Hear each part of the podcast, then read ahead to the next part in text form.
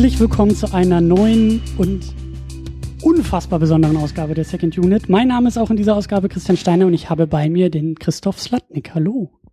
Ja, hallo. Ich habe nicht nur dich bei mir, sondern du hast auch den Film in dieser Ausgabe mitgebracht. Ja, den habe ich dir äh, untergeschoben, äh, auf dass er jetzt hier auftaucht. Ja, genau.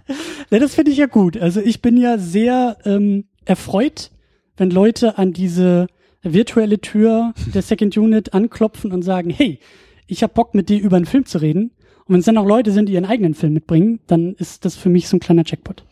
Ja, das ist doch gut. Und das war ja auch, du warst ja schon hier, haben wir uns ja schon auf der Genrenale, äh, äh, warst du ja schon zu Gast, um zu moderieren und du hast es nicht geschafft, den Film ganz zu sehen, wie ich gehört habe. Ja, also, ich, zu meiner Schande bin ich dann, ich musste wieder durch die Gegend springen und hüpfen und hier noch da. Genau. Und, ja. und ich bin ja auch sehr neugierig äh, und war ich auch da, was du überhaupt von dem ganzen verrückten Kram hältst. Äh, den wir da veranstaltet haben. ja, der verrückte Kram, so äh, bezeichnest du ihn, heißt Immigration Game. Ähm, ein, was ist es denn? Ein, ein Thriller? Nein. Ein Action-Thriller? Würde ich, so bezeichne ich das, würde ich sagen. Ein Action-Thriller. Ja. Ähm, ein Independent-Action-Thriller? Yes, sehr independent. Ich wollte sagen, independiger geht's, glaube ich, nicht. Aber ja, ist ganz unabhängig, ganz äh, ohne ohne große coole Töpfe, ja. Da, da quatschen wir gleich auch noch drüber und auch über dieses ganze ähm, Genre-Ding und über dieses ganze Filme machen Ding und dann auch noch dieses Genre-Filme machen Ding. Ja, mir schwirrt schon der Kopf. Ja, mir auch. Es liegt ein bisschen auch an der Hitze hier in diesem äh, sehr realen Aufnahmestudio und nicht nur virtuell. Aber äh, ja, Immigration Game, ein Film, den äh, du halt gemacht hast, der jetzt auch ins Kino kommt.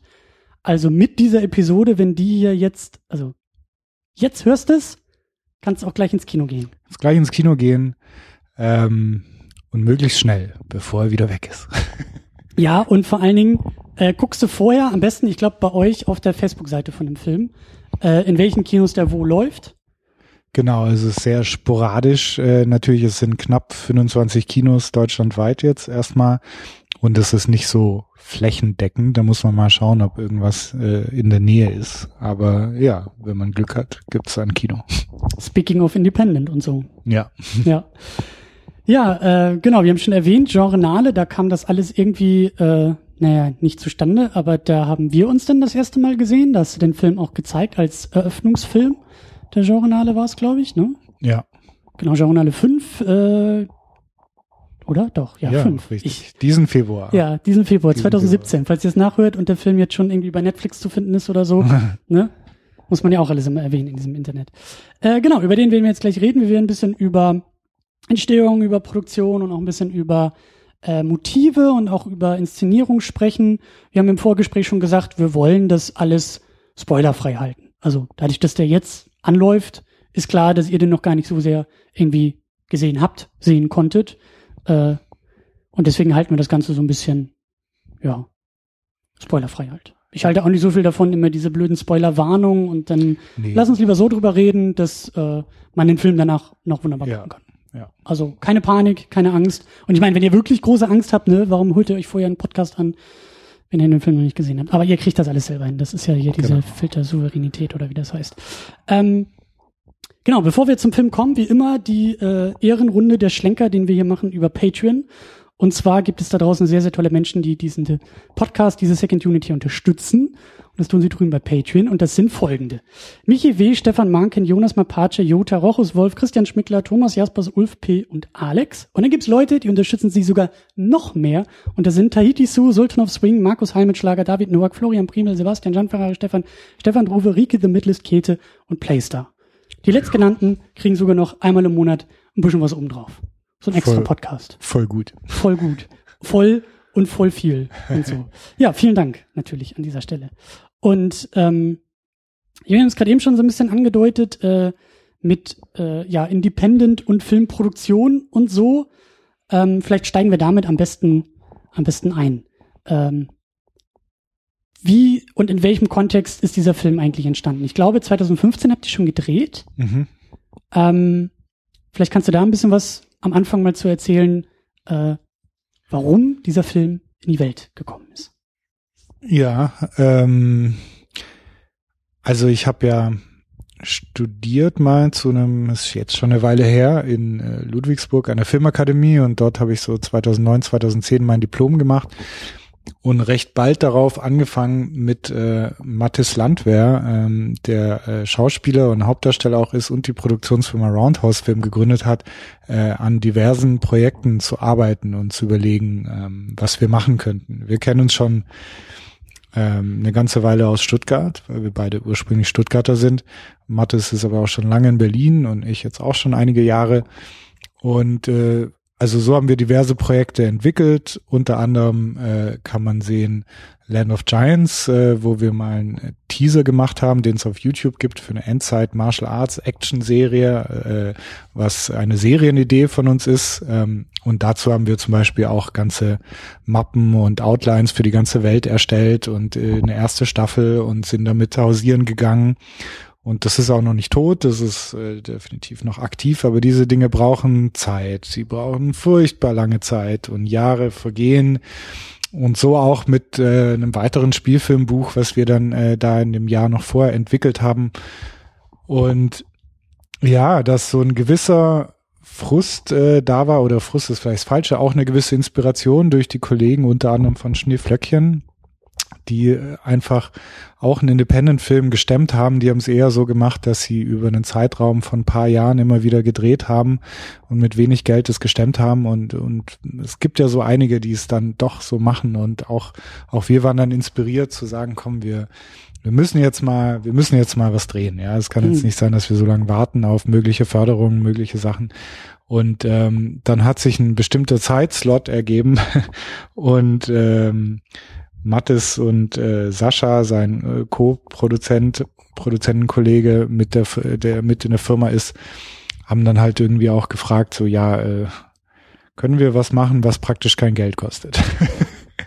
und Chris, können wir was machen? Und dann habe ich gemeint, okay, ich überlege mir was. Und diese Idee hat mich schon länger umgetrieben äh, von Immigration Game. Ähm, und dann habe ich die wieder hervorgekramt. Also die habe ich schon ein paar Mal gepitcht sozusagen ähm, und habe gesagt, das wäre doch was, was wir machen können. Das spielt viel in der Stadt, das ist on the run. Diese äh, mit äh, mit der Art Story kann man viel implizieren, was nicht on Screen gezeigt wird. Also mhm. ähm, eine größere Welt ähm, mhm. andeuten. Ähm, und das, das könnte man noch irgendwie machen, könnte man hinkriegen. Und dann habe ich dazu ein Treatment geschrieben in relativ kurzer Zeit, also ein ungefähr 30-seitiges Treatment und wir hatten dann diesen feststehenden Drehslot, weil danach äh, ein Großteil der Produktion und der Stuntleute, die wir hatten, nach Indien sind, wo sie so Dienstleister für so einen indischen krassen Actionfilm äh, dann waren und ähm, das war auch der Grund, warum da ein bisschen Geld eben da war, um jetzt was zu machen. Und das heißt, das Geld aus einem Projekt schon gleich ins ja, nächste also, eigene gesteckt. Absolut. Und das ist auch, sage ich mal, wirklich eine Ausnahme in Deutschland, dass äh, jemand, äh, um nicht zu sagen so blöd ist, äh, dann sage ich es so leidenschaftlich ist, mhm. äh, eigenes äh, Geld wirklich in Projekte zu stecken, weil die meisten gehen halt eher auf Nummer sicher, soweit es geht, oder äh, versuchen dann halt an staatliche Förderung zu kommen und wenn es nicht klappt, ist das Projekt tot. Mhm. Und mit Mattis und auch seinem Partner Sascha war es immer so, also die da ist die Leidenschaft da, die gehen letztendlich auch in ihr eigenes Risiko und sagen, nee, wir finden das geil, wir, wir, wir haben hier Geld verdient mit irgendeinem Job und das stecken wir ins Projekt oder das stecken wir jetzt dahin, dass du ein Drehbuch schreiben kannst, mhm. etc. Mhm. Und ähm, ja, da sind wir in der, äh, stecken uns in der Leidenschaft gegenseitig an. Und dann haben wir das gemacht. Ja, dann haben wir das alles darauf hingemacht, dass das äh, möglichst unter diesen Bedingungen zu drehen ist. Und äh, so ist es erstmal zustande gekommen. Mhm.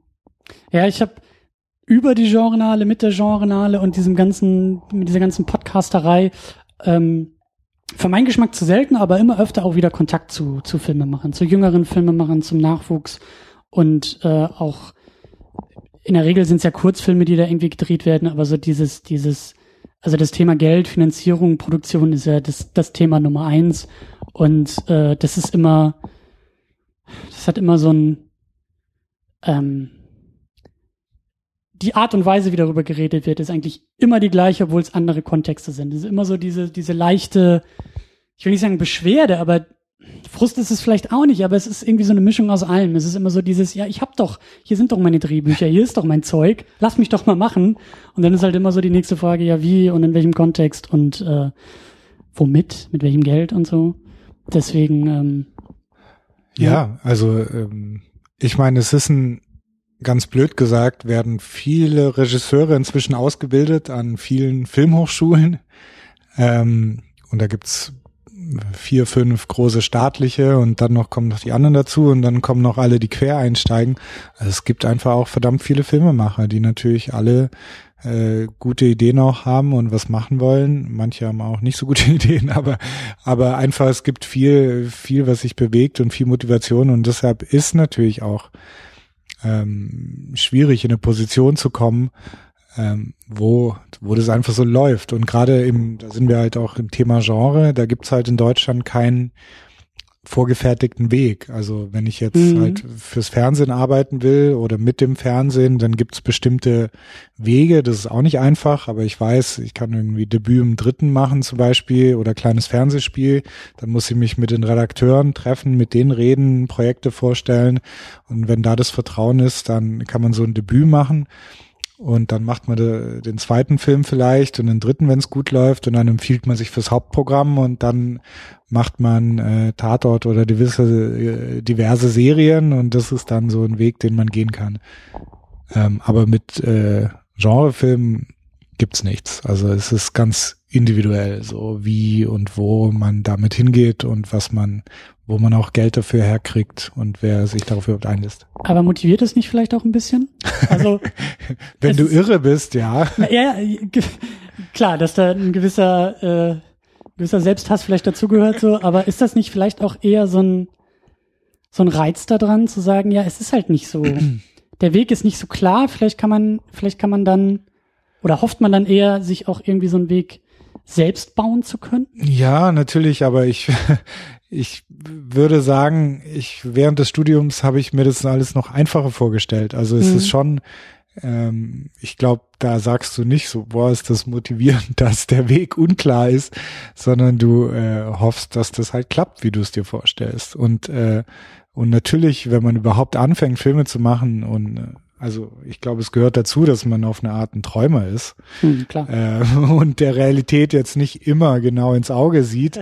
Und dazu gehört auch seine. Sonst willst du eine Bankkauflehre machen? I don't know, ja, ja. Also das Leben auf Sicherheit ist es halt nicht und äh, deswegen ist es das ist natürlich auch äh, im Umkehrschluss natürlich belastend, wenn du nicht weißt und ich treffe jetzt, ich meine, jetzt kenne ich viele Regisseure und Kollegen, und ich meine, die meisten haben es schwer und müssen gucken, mhm. wie es mhm. weitergeht. Und das ist einerseits belastend und andererseits, ich weiß, wie es für mich ist, wenn ich so eine Arbeit machen kann oder wenn ich so einen Film machen kann ähm, mit Leuten, die ich mag und ähm, wo kaum einer mit reinredet, blöd gesagt. Und ja. ähm, das ist äh, dann wiederum sehr viel wert. Ja. ja.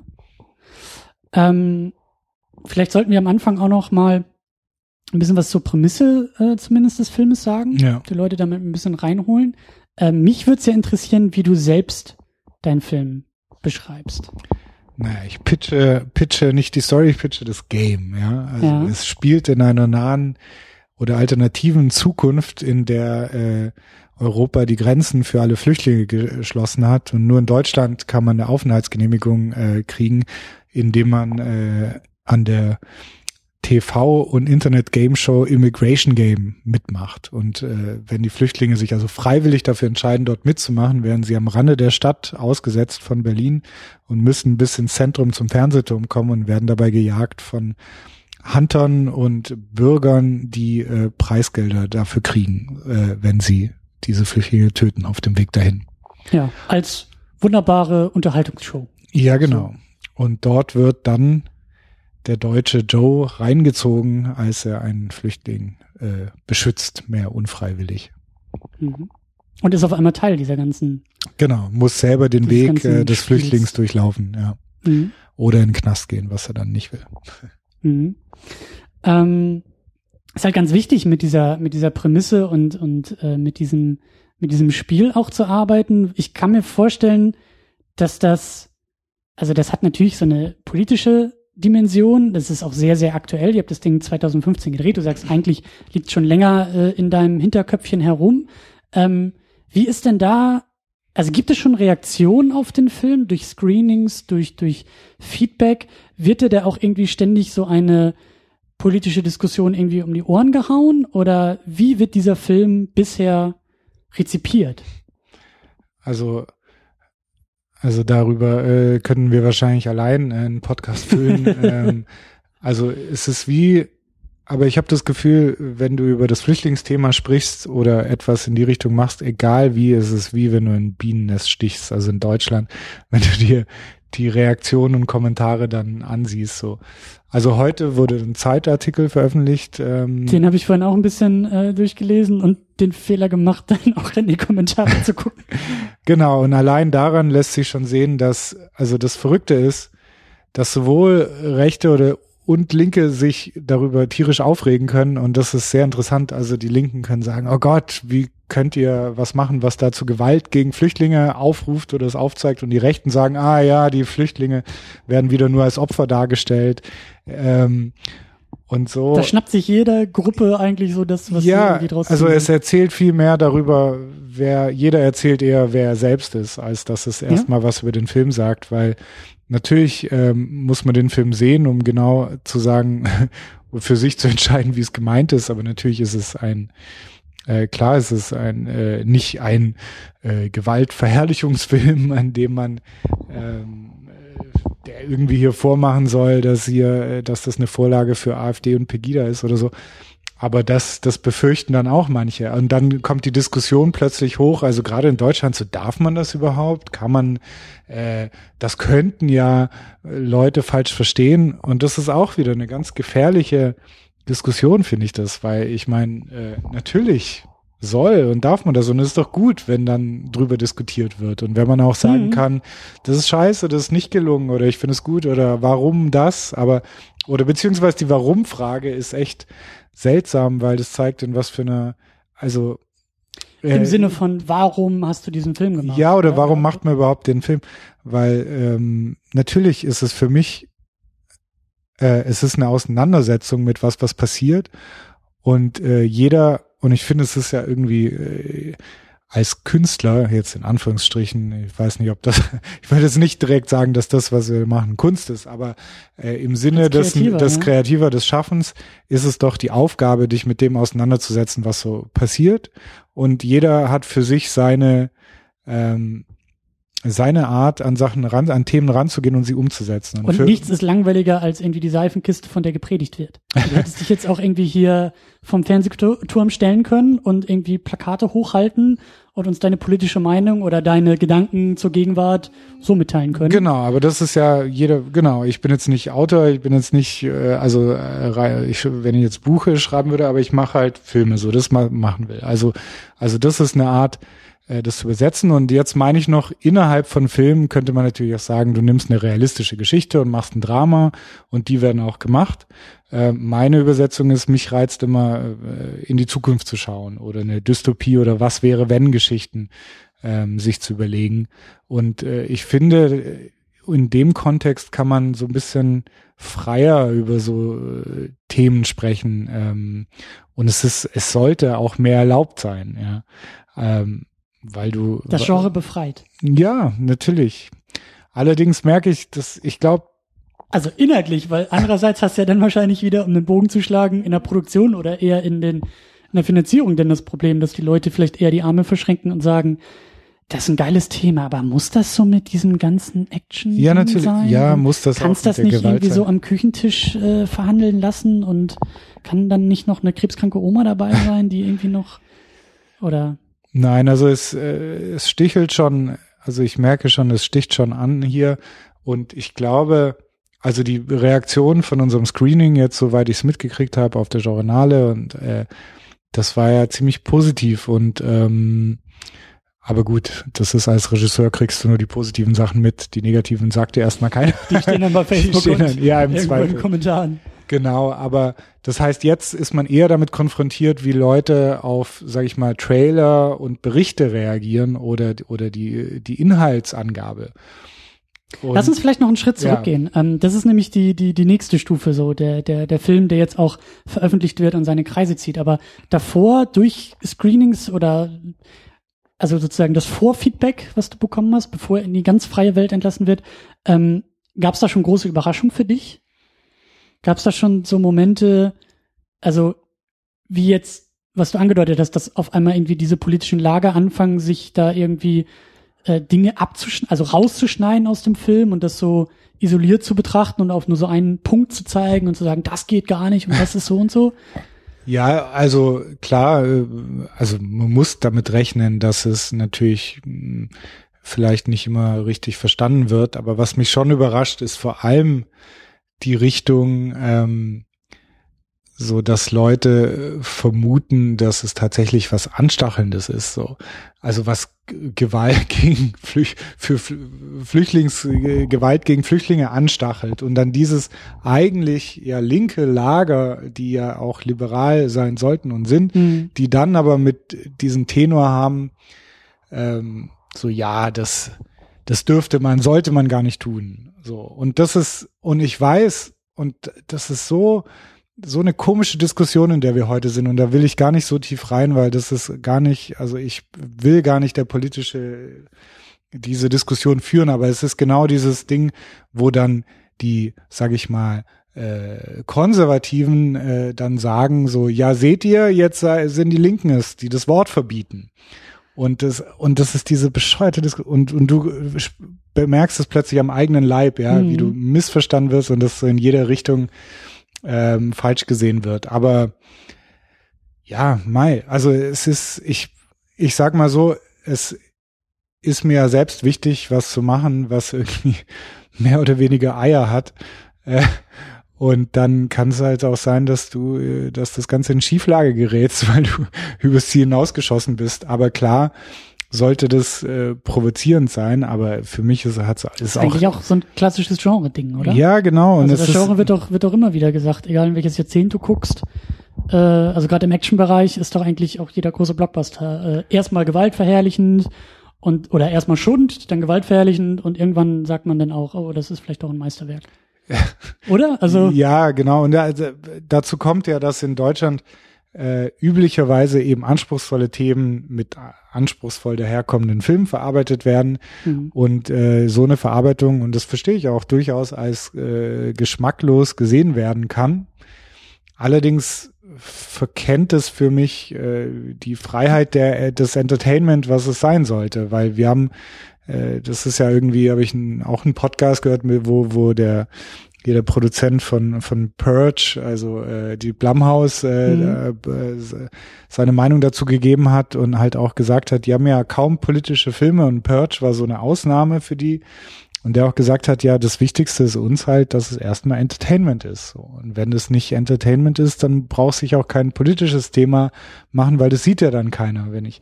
Und das heißt erstmal immer Entertainment, zweite Ebene darf es dann auch noch Anspruch haben, wenn es eben so was Politisches hat wie The Purge. Und ähm, das ist bei uns in Deutschland eher noch so unbekannt, weil man sagt, ja, wenn es politisch ist, wenn es anspruchsvoll ist, dann muss es auch so daherkommen. Und ich habe das Gefühl, mhm. das ist krass, äh, eigentlich bräuchte es eine inhaltliche Anleitung, dass man sozusagen immer selbst wir von unserem Pressematerial dazu schreiben, das ist der Film mit der Handlung, der ist gegen, also hm. der ist äh, hm. für das Wohl von Flüchtlingen eigentlich gedacht, um zu zeigen, dass das und das schlecht wäre. Ja, aber das möchte ich ja nicht machen. Soll ein Film sein, wo man drüber nachdenken kann. So. Weißt du, da könnte ich mit dir jetzt noch zwei Stunden diskutieren, weil ich mir auch so meine Gedanken mache äh, zum Thema ähm, Filmrezeption, also Filme lesen, Filme schauen. Also ja, das genau wo findet da irgendwie auch, also ja, es kommt einem so vor, als ob man es genau, also auch bei Kunst generell jetzt, man muss genau sagen, was gemeint ist vorher, sonst.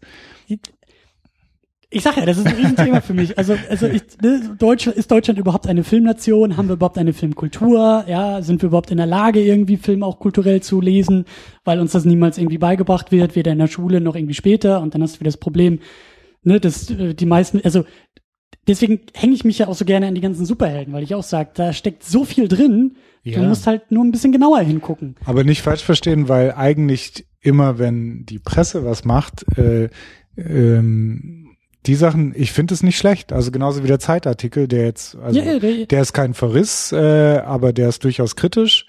Ähm, der sagt positive Sachen und negative, aber der setzt sich damit auf jeden Fall auseinander, also auch tiefgehend. Der, also, das meine ich ja, der liest das Ding Genau. halt auch wirklich. Also das ist so dieses, einen Film lesen zu können, einen Film Genau. auf eine gewisse Art und Weise auch verstehen zu können, bedeutet halt mehr als einmal Play zu drücken und einmal Stopp zu drücken, so. Und, und das ist okay und das passiert auch. Und was eher enttäuschend ist, ist, dass dann Leute, aber das ist halt das Klima, in dem wir sind und im Internet, wo dann jemand irgendwas sieht oder irgendwas so, bäh, so eine, oder irgendjemand habe ich auf, ich meine, der Film kam in Frankreich ja auch schon raus und dann irgendwie, wo irgendwo steht, schreibe mir, ja, guck mal, die Deutschen, die denken, dass Ausländer so blond und blauäugig sind, so.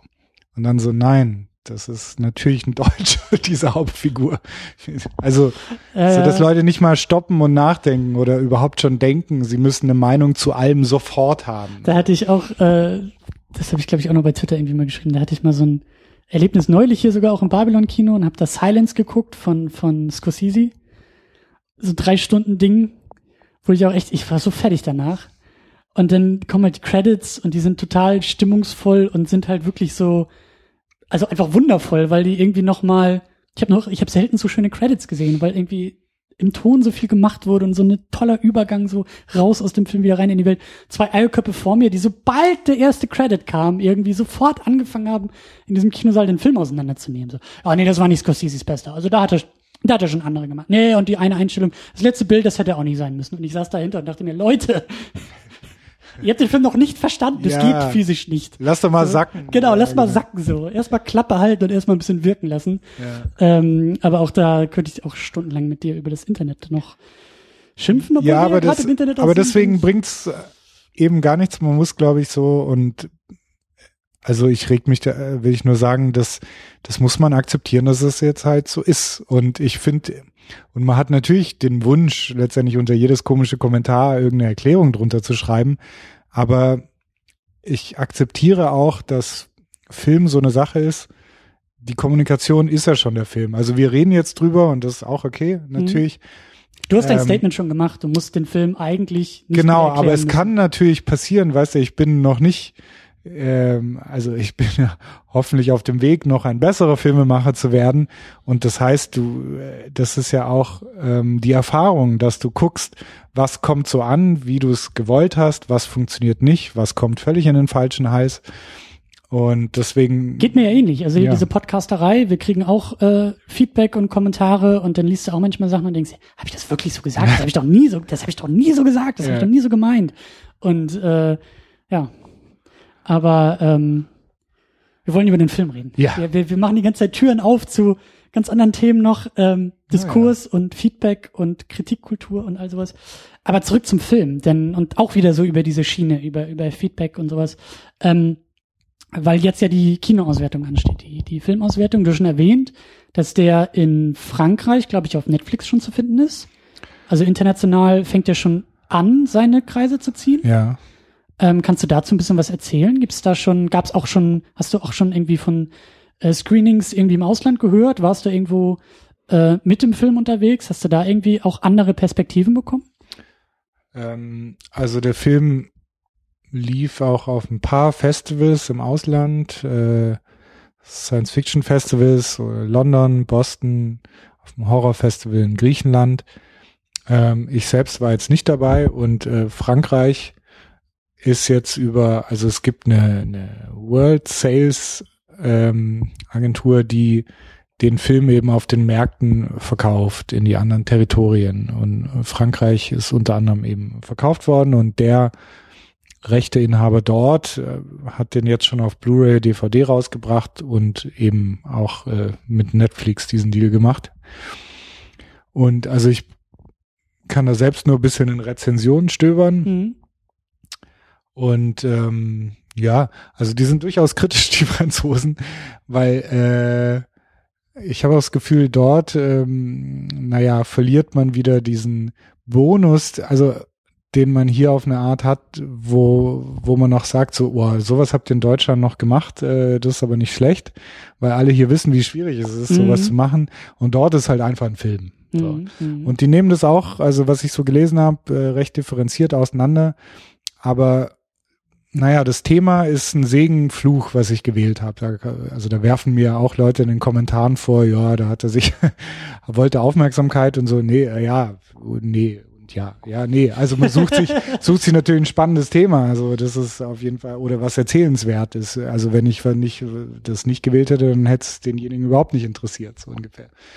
Aber ähm, und da merke ich, also gerade bei den französischen Rezensionen, dass manchmal das Thema auch noch andere Erwartungen weckt, die der Film in seinem Handlungsverlauf vielleicht gar nicht so erfüllt. Also zum Beispiel die Perspektive der Flüchtlinge mehr oder ähm, wie tief er geht, was, wo man jetzt, also wo ich jetzt als Macher vielleicht denke, so ja, das klar, ist, wenn ich jetzt mit dir persönlich reden würde, kann ich sagen, das Projekt ist recht kurzfristig zustande gekommen.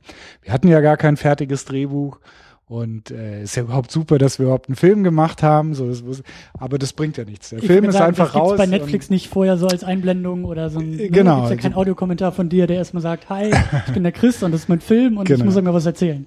Und ähm, also deswegen würde ich jetzt, äh, also der wird ja, also sehr. Hast du denn, hast du denn, hast du denn das Gefühl, dass da auch vielleicht ähm, andere Märkte andere Blickwinkel irgendwie drauf haben oder andere Schwerpunkte setzen oder dass das Feedback inhaltlich irgendwie auch anders ausfällt? Naja, die gucken eher so, so hoch, äh, was kommt da aus Deutschland mhm. oder so.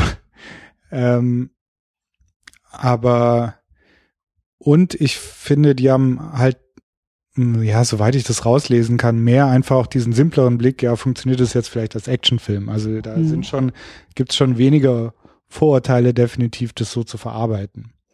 Und es gibt ein anderes interessantes Phänomen, ähm, dass natürlich viele schnell sagen, wenn sie den Plot hören, so, ah ja, das ist ja wie Hunger Games, hm. Running Man hm. und noch ein Film, der einem einfällt dazu. Und meine äh, Inspiration war ja so das Millionenspiel aus den 70ern, ein äh, deutscher Fernsehfilm, der also Running Man weit voraus ist. Und dort kam, also gab es auch eine Game Show der ähnlichen Art, wo sich Leute mitmachen konnten für eine Million und sich jagen lassen, drei Tage lang und Hunter hinterher sind, sie zu killen. Und das ist eine Game Show mit Dieter Thomas Heck, der da auch mitspielt. Und wo Leute teilweise dachten, dass das echt ist und sich dafür beworben haben äh, damals. Und solche Filme gibt's halt überhaupt nicht mehr bei uns. Also so im Fernsehen, geschweige denn so mhm. Dystopie. Und, und das hat mich immer gereizt, sowas mal ins Heute zu holen. Aber äh, in gewisser Weise auch, das klingt auch wirklich so nach deutscher Gameshow-Kultur irgendwie, oder? Ja. Wenn, wenn, du auch sagst, der Thomas Heck und so. Das ist ja, das war also ein super Film, lohnt sich für jeden da mal reinzuschauen. Und natürlich gibt's bewusste Interpretationen und das nur mal dazu, wie es aufgenommen wird, wenn du so einen Plot machst. Das Interessante ist, eigentlich gibt's für solche Plots nicht so viele Beispiele. Und immer wenn du was hast, wo es nicht so viele Beispiele gibt, sagt jeder, ah, das ist ja eine Kopie von Beispiel XY, was mir jetzt einfällt, Hunger Games, was auch so ein Game hat, aber eigentlich komplett anders ist. Und wenn ich jetzt aber eine romantische Komödie machen würde, würde ja niemand sagen, hey, du hast jetzt eine Kopie von Pretty Woman gemacht, so. Oder wenn ich einen Zombie-Film mache, sagt heute niemand mehr, das ist ja jetzt Night of the Living Dead Rip-Off, weil das ist halt schon ein eigenes Genre geworden. Mm, mm, Aber mm. natürlich sind, gibt's da viel mehr Filme, die sich ähnlich sind. Romantische, oder wenn ich jetzt einen Rache-Thriller mache, sagt auch niemand so, hast du jetzt aber, also, das ist ein interessantes Phänomen, nur, also daran kann man auch nicht viel machen, aber dass das ein bisschen, äh, da wird man immer so rausgezerrt und so, äh, ich habe erkannt, was du kopiert hast und eigentlich hast du es nur erkannt, weil weil es da gar nicht so viel zu gibt. Mhm. Ja. Also von daher. Vielleicht auch so dieses Ding, ne? So, wann entsteht ein Subgenre oder, oder, also, ja. Der Genrebegriff. Ähm, genau, dann ähm, zur Kinoauswertung noch. Also ihr habt jetzt, ähm, du hast gesagt, 25 Städte habt ihr auf dem, auf dem Programm. Ähm, kannst du dazu ein bisschen was erzählen? Also das war wahrscheinlich auch kein, kein leichter Akt, den Film überhaupt irgendwie ins Kino zu bringen, oder? Genau, wir haben da ein. Ähm ich habe das damals mitgekriegt. Ich hatte hier die äh, beiden Jungs von Wir sind die Flut. Ja. Ähm, ist ja so ein, ach, was ist das? Auch so ein bisschen Science-Fiction angehauchtes Generationsthema. Ja, ich habe einen Podcast gehört. Sehr gut, du kriegst nachher noch die Verhandlung. äh, nein, auf jeden Fall. Ähm, da fand ich das halt auch ganz interessant, dass die das Ding komplett irgendwie selbst gestemmt, gestemmt haben und, und auch davon erzählt haben, wie schwierig das ist, äh, überhaupt irgendwie ins Kino zu kommen. Ähm. Naja, klar, also in dem Fall ähm, hatten wir oder haben wir einen Vertrieb, Rekordfilmvertrieb, die den Film auf der Genrenale gesehen haben und gesagt haben, irgendwie finden wir cool, ähm, wir wollen mit euch was machen und wollen äh, das rausbringen. Und die hatten so die Idee, das an die Multiplexe zu bringen und die Sneak Previews äh, zu zeigen und dadurch Werbung sozusagen dafür zu machen und auch gute Kontakte zu den Multiplexen. Es hat sich nur gezeigt, dass die dann ein bisschen Schiss hatten vor dem Thema hm. und da sehr vorsichtig waren und gesagt haben so, oh, wir wissen nicht, ob wir das unserem Publikum zumuten können und wir wollen nicht, dass hier Leute auf Barrikaden gehen und so. Und äh, dann haben sie den Film gesichtet und sich auch dagegen entschieden. Ähm, auch unter anderem wahrscheinlich, weil er so independent äh, ist, was ja jetzt nicht äh, sozusagen der übliche Style von Filmen ist, die im äh, Multiplex laufen. Mhm. Ähm, und das heißt, damit mussten sie jetzt erstmal, also musste der Vertrieb, so wie man es üblicherweise bei Arthouse-Filmen macht, eigentlich die Programmkinos einzeln anschreiben und es allen anbieten. Das heißt, die Kinos, die ihn zeigen, haben selbst entschieden, dann, okay, den zeigen wir und mussten da halt diese Arbeit so machen, ja. Und weil es halt so ein kleiner, kontroverser Film ist, wo jetzt natürlich nicht sofort jemand denkt, oh, damit machen wir jetzt den riesen Reibach, ähm, Klar, es ist Hättest schwierig. wahrscheinlich in 3D machen müssen. Ja, wahrscheinlich, wahrscheinlich nochmal nachträglich konvertieren. Aber den äh, Leuten wird so vielleicht schon schlecht beim Gucken, weil er recht shaky ist, will ich nicht in 3D sehen. äh, okay. Genau, also das ähm, äh, ist jetzt sozusagen dem Einsatz des dieses äh, speziellen Vertriebs äh, zu verdanken, mhm. dass das überhaupt passiert, weil ähm, hätten die nicht gesagt, wir machen das, hm, hätte es vielleicht keiner gemacht. Dann hätte es einfach nicht gegeben. Genau, ja. Hm. Ja. das geht jetzt alles los. Ähm, vielleicht sollten wir auch ein bisschen, ein bisschen, nicht nur vielleicht, wir sollten auch ein bisschen mehr noch zum, zum Film äh, kommen. Wir haben schon ein bisschen die Prämisse äh, zusammengefasst. Du hast auch schon ein bisschen ähm, von deinem Hauptdarsteller äh, erzählt, Matthias Landwehr als Joe. Ja. Ähm, der, ja, wie du auch gesagt hast, der sehr gegen seinen Willen in die ganze Nummer äh, reingezogen wird und eigentlich auch so der, das Vehikel so für uns als Zuschauer ist. So, das gibt ja eben einen äh, Moment äh, ganz klassisch und ganz, ganz wichtig. Ähm, also dieses, dieses Game ist lange Zeit in einem Film angedeutet und dann gibt's halt so den Moment, wo er auf einmal drin ist und wo er dann zur Seite gezogen wird und gesagt hat, so, jetzt pass mal auf, folgendes und hier hast du jetzt deine Regeln und so und so und so. Ja. Und ähm, genau, er ist da für uns so die, die, die, wie sagt man so, der Die Identifikationsfigur. Genau, und auch so diese, diese Leit, so, also der, der ja. Weg, der Weg in ja, diese ganze Welt, der Weg auch in dieses ganze Game. Ja. Ähm, das Vehikel für alles. Ähm, du hast erwähnt, also ihr, ihr kanntet euch schon vorher, du hattest ihn, äh, ihr habt schon vorher produziert und vorher gemacht. Und dadurch bist du irgendwie auf ihn gekommen? Ja, wie gesagt, das war also er auch als Produzent und ich als Autor und dann auch Regisseur zum Beispiel bei dem, haben jetzt schon länger Projekte, die wir auch sozusagen mit dem Willen zusammenzuarbeiten äh, gemacht haben. Und das heißt, da war schon von Anfang an klar, wir wollen was machen, wo ich Regie führe und er die Hauptrolle spielt, ja. Da hattest du dein Lied schon gefunden und dann Genau, da konnte ich es ihm tatsächlich auf den Leib schreiben auch. Also es war mir ähm, auch wichtig, was, äh, was da zu finden, was nah an ihm dran ist und was er gut verkörpern kann halt auch. Mhm. Ja. Werden wir vielleicht auch gleich noch ein paar Momente rausgreifen. Äh, keine Angst, ohne zu große Spoiler. Dann haben wir noch Denise Ankel als Pfizer, die als Flüchtling in diesem Spiel mitmacht und äh, dann eben auf Joe dabei trifft. Wir haben Katharina Sporer als Karin und Simson Bubbel als Alex.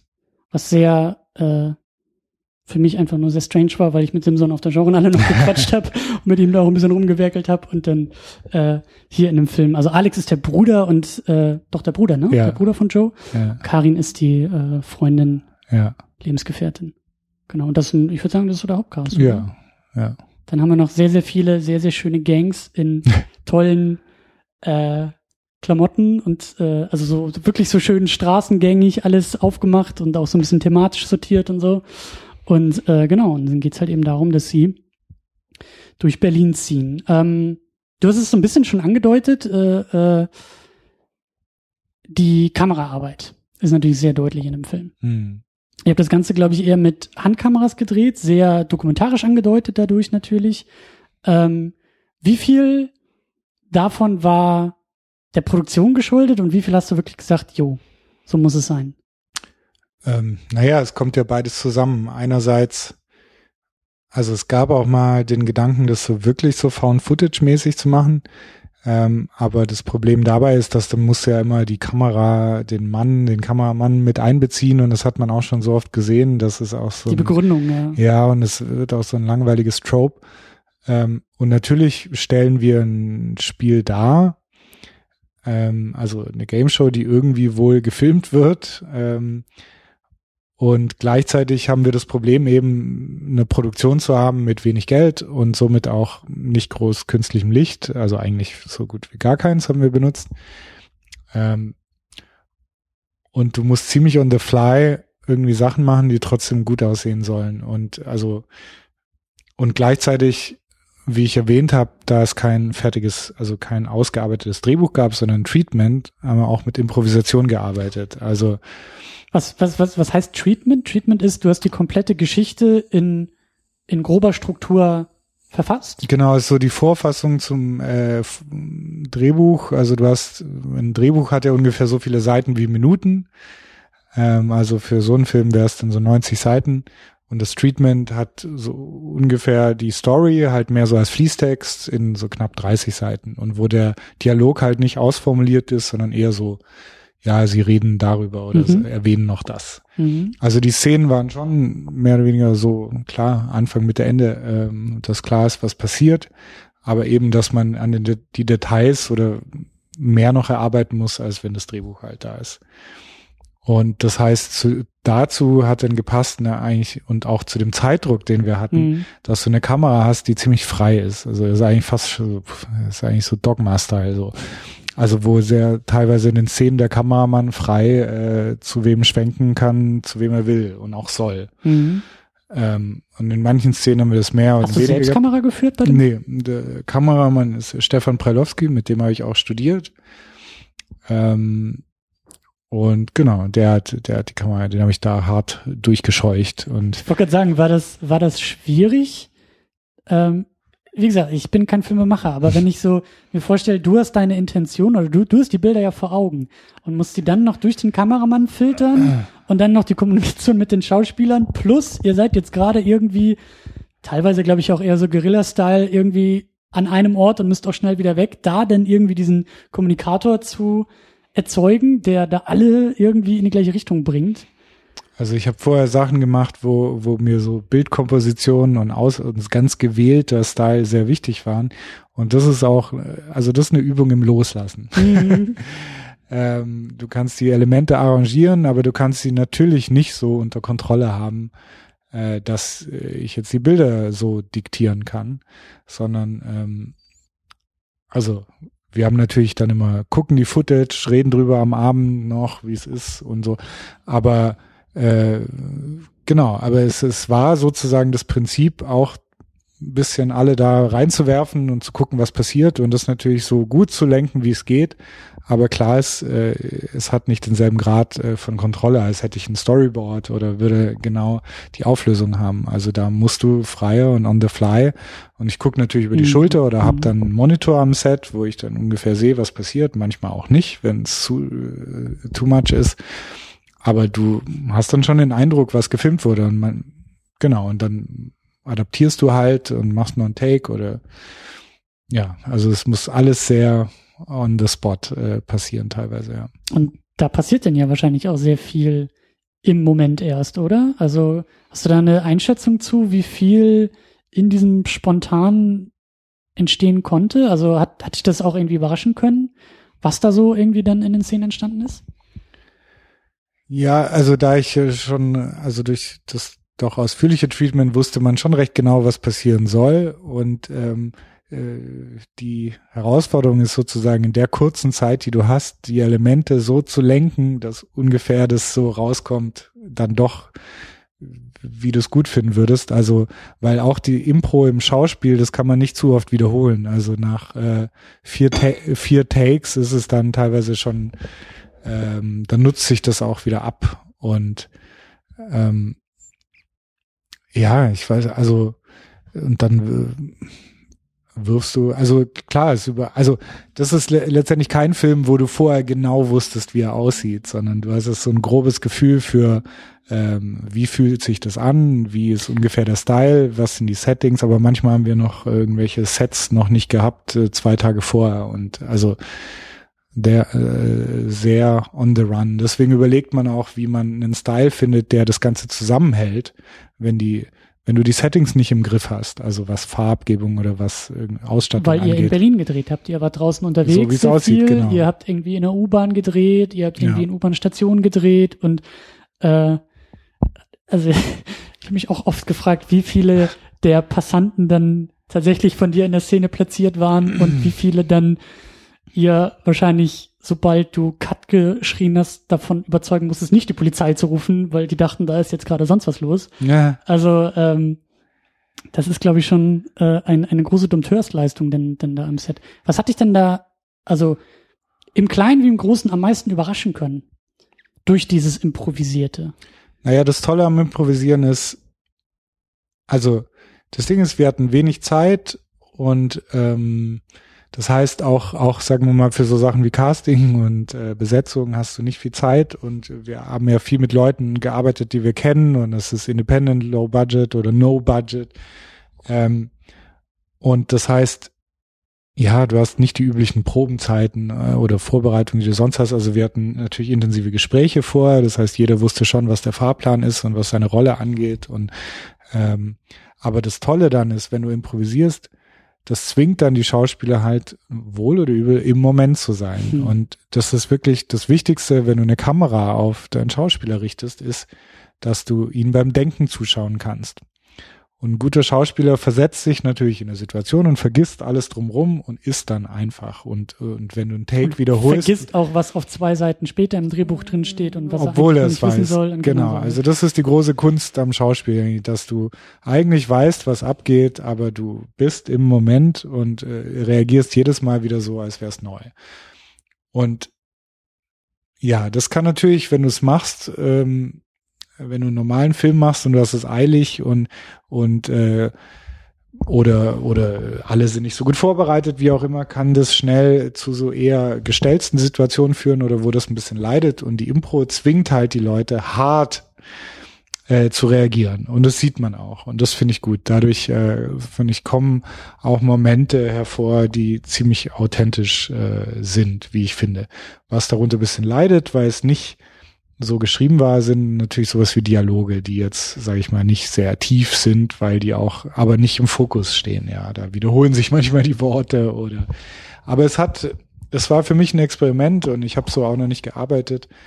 Aber ich mag ähm, auf jeden Fall, wie, wie authentisch manche Situationen erscheinen. Aber andererseits, ich kann es nicht bewerten. Das muss man beim Gucken bewerten. Aber das, aber gut, da du mich fragst, was mich überrascht hat, Mhm. waren, waren es solche Momente, wo ich dachte, ah, das, das kommt gut zusammen. Und eine meiner Lieblingsmomente, was das angeht, ist, äh, wo der erste Flüchtling sein Auto stürmt, also der erste, der ihm begegnet, ähm, und er fährt im Auto und er klopft an seine Scheibe und will rein.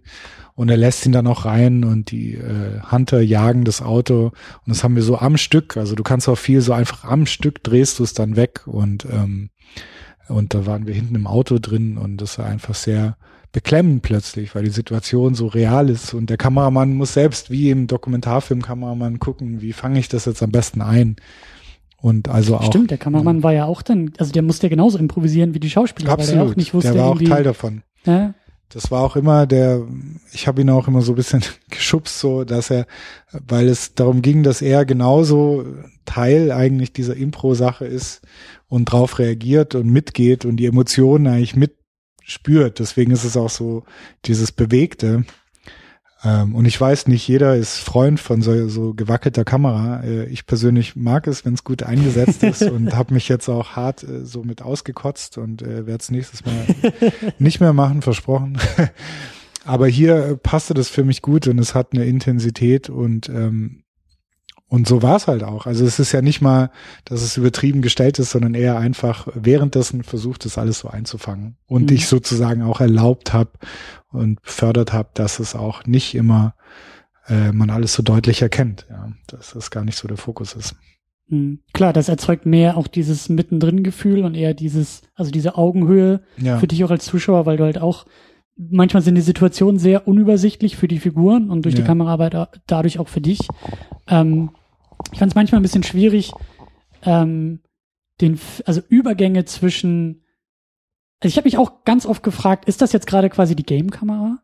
Ja. Also ist das jetzt die Perspektive des Spiels? Bin ich jetzt gerade der Fernsehzuschauer, der die Fernsehbilder des Games irgendwie mitsieht? Und da war es dann manchmal schwer, Übergänge irgendwie zu erkennen.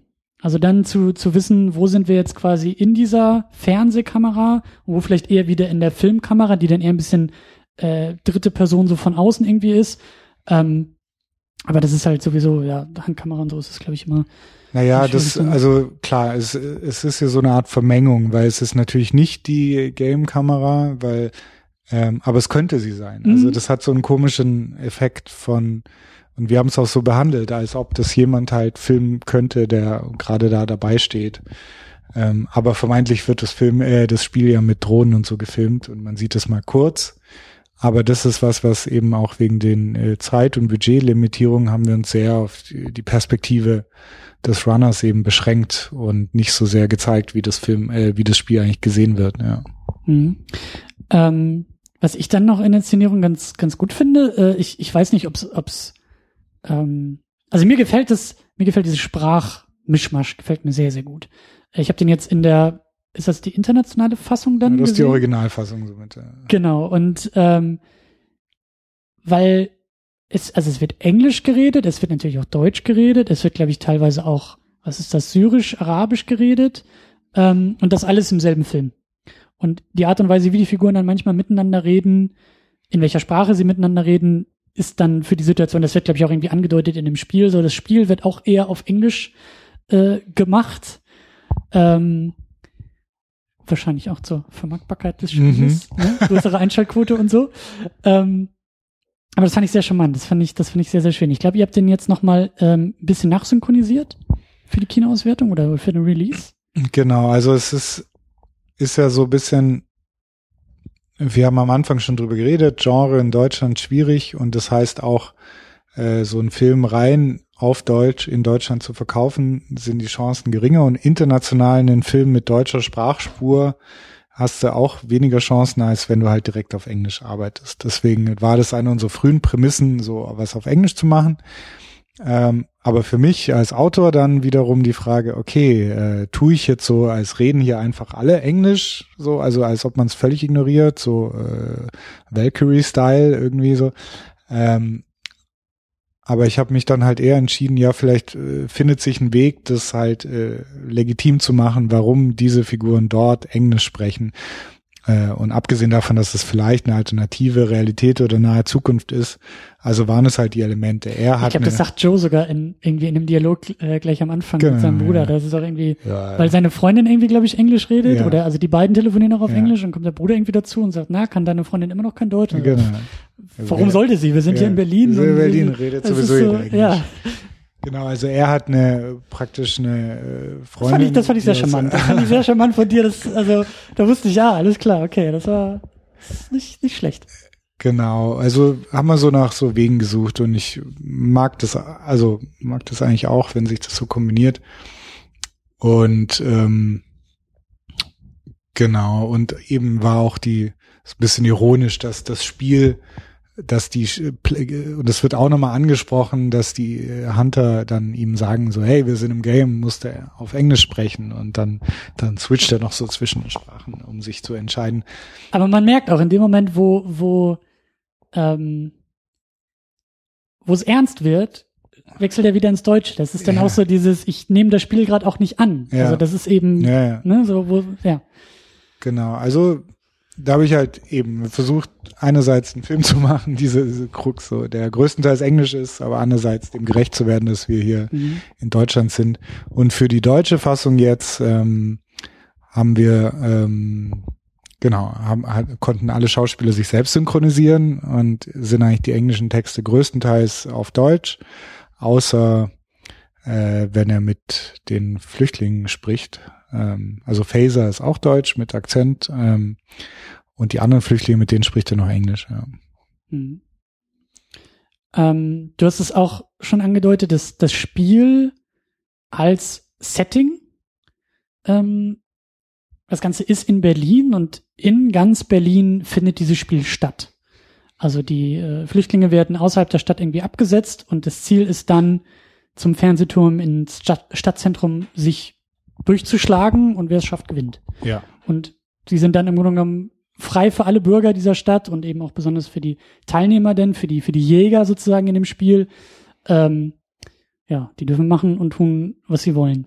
Und dieses Spiel, also dieses, dieses mediale Happening, ähm, finde ich auch sehr, sehr schön eingefangen über, also die Art und Weise, wie dieses, wie dieses Setting irgendwie teilweise auch schon als nebensächlich passiert.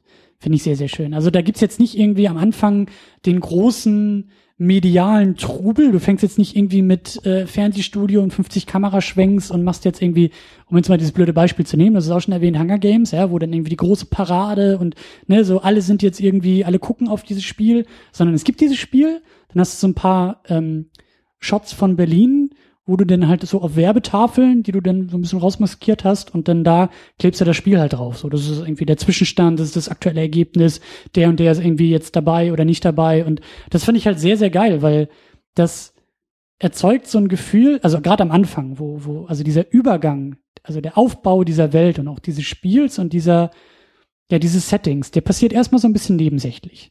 Und das finde ich eigentlich ganz gut. Man kommt da so langsam rein man sieht, es passiert, es ist da, es, es zeigt sich auch im Stadtbild.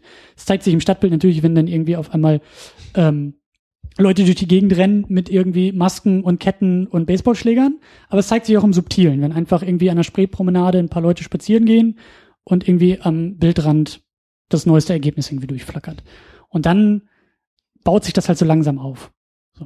Und das finde ich halt sehr, sehr charmant gemacht über diese, also so fiel es mir auf, erstmals etwas Nebensächliches. Du fängst halt nicht direkt irgendwie im Game an, sondern ziehst uns da langsam rein. Ähm, du nickst.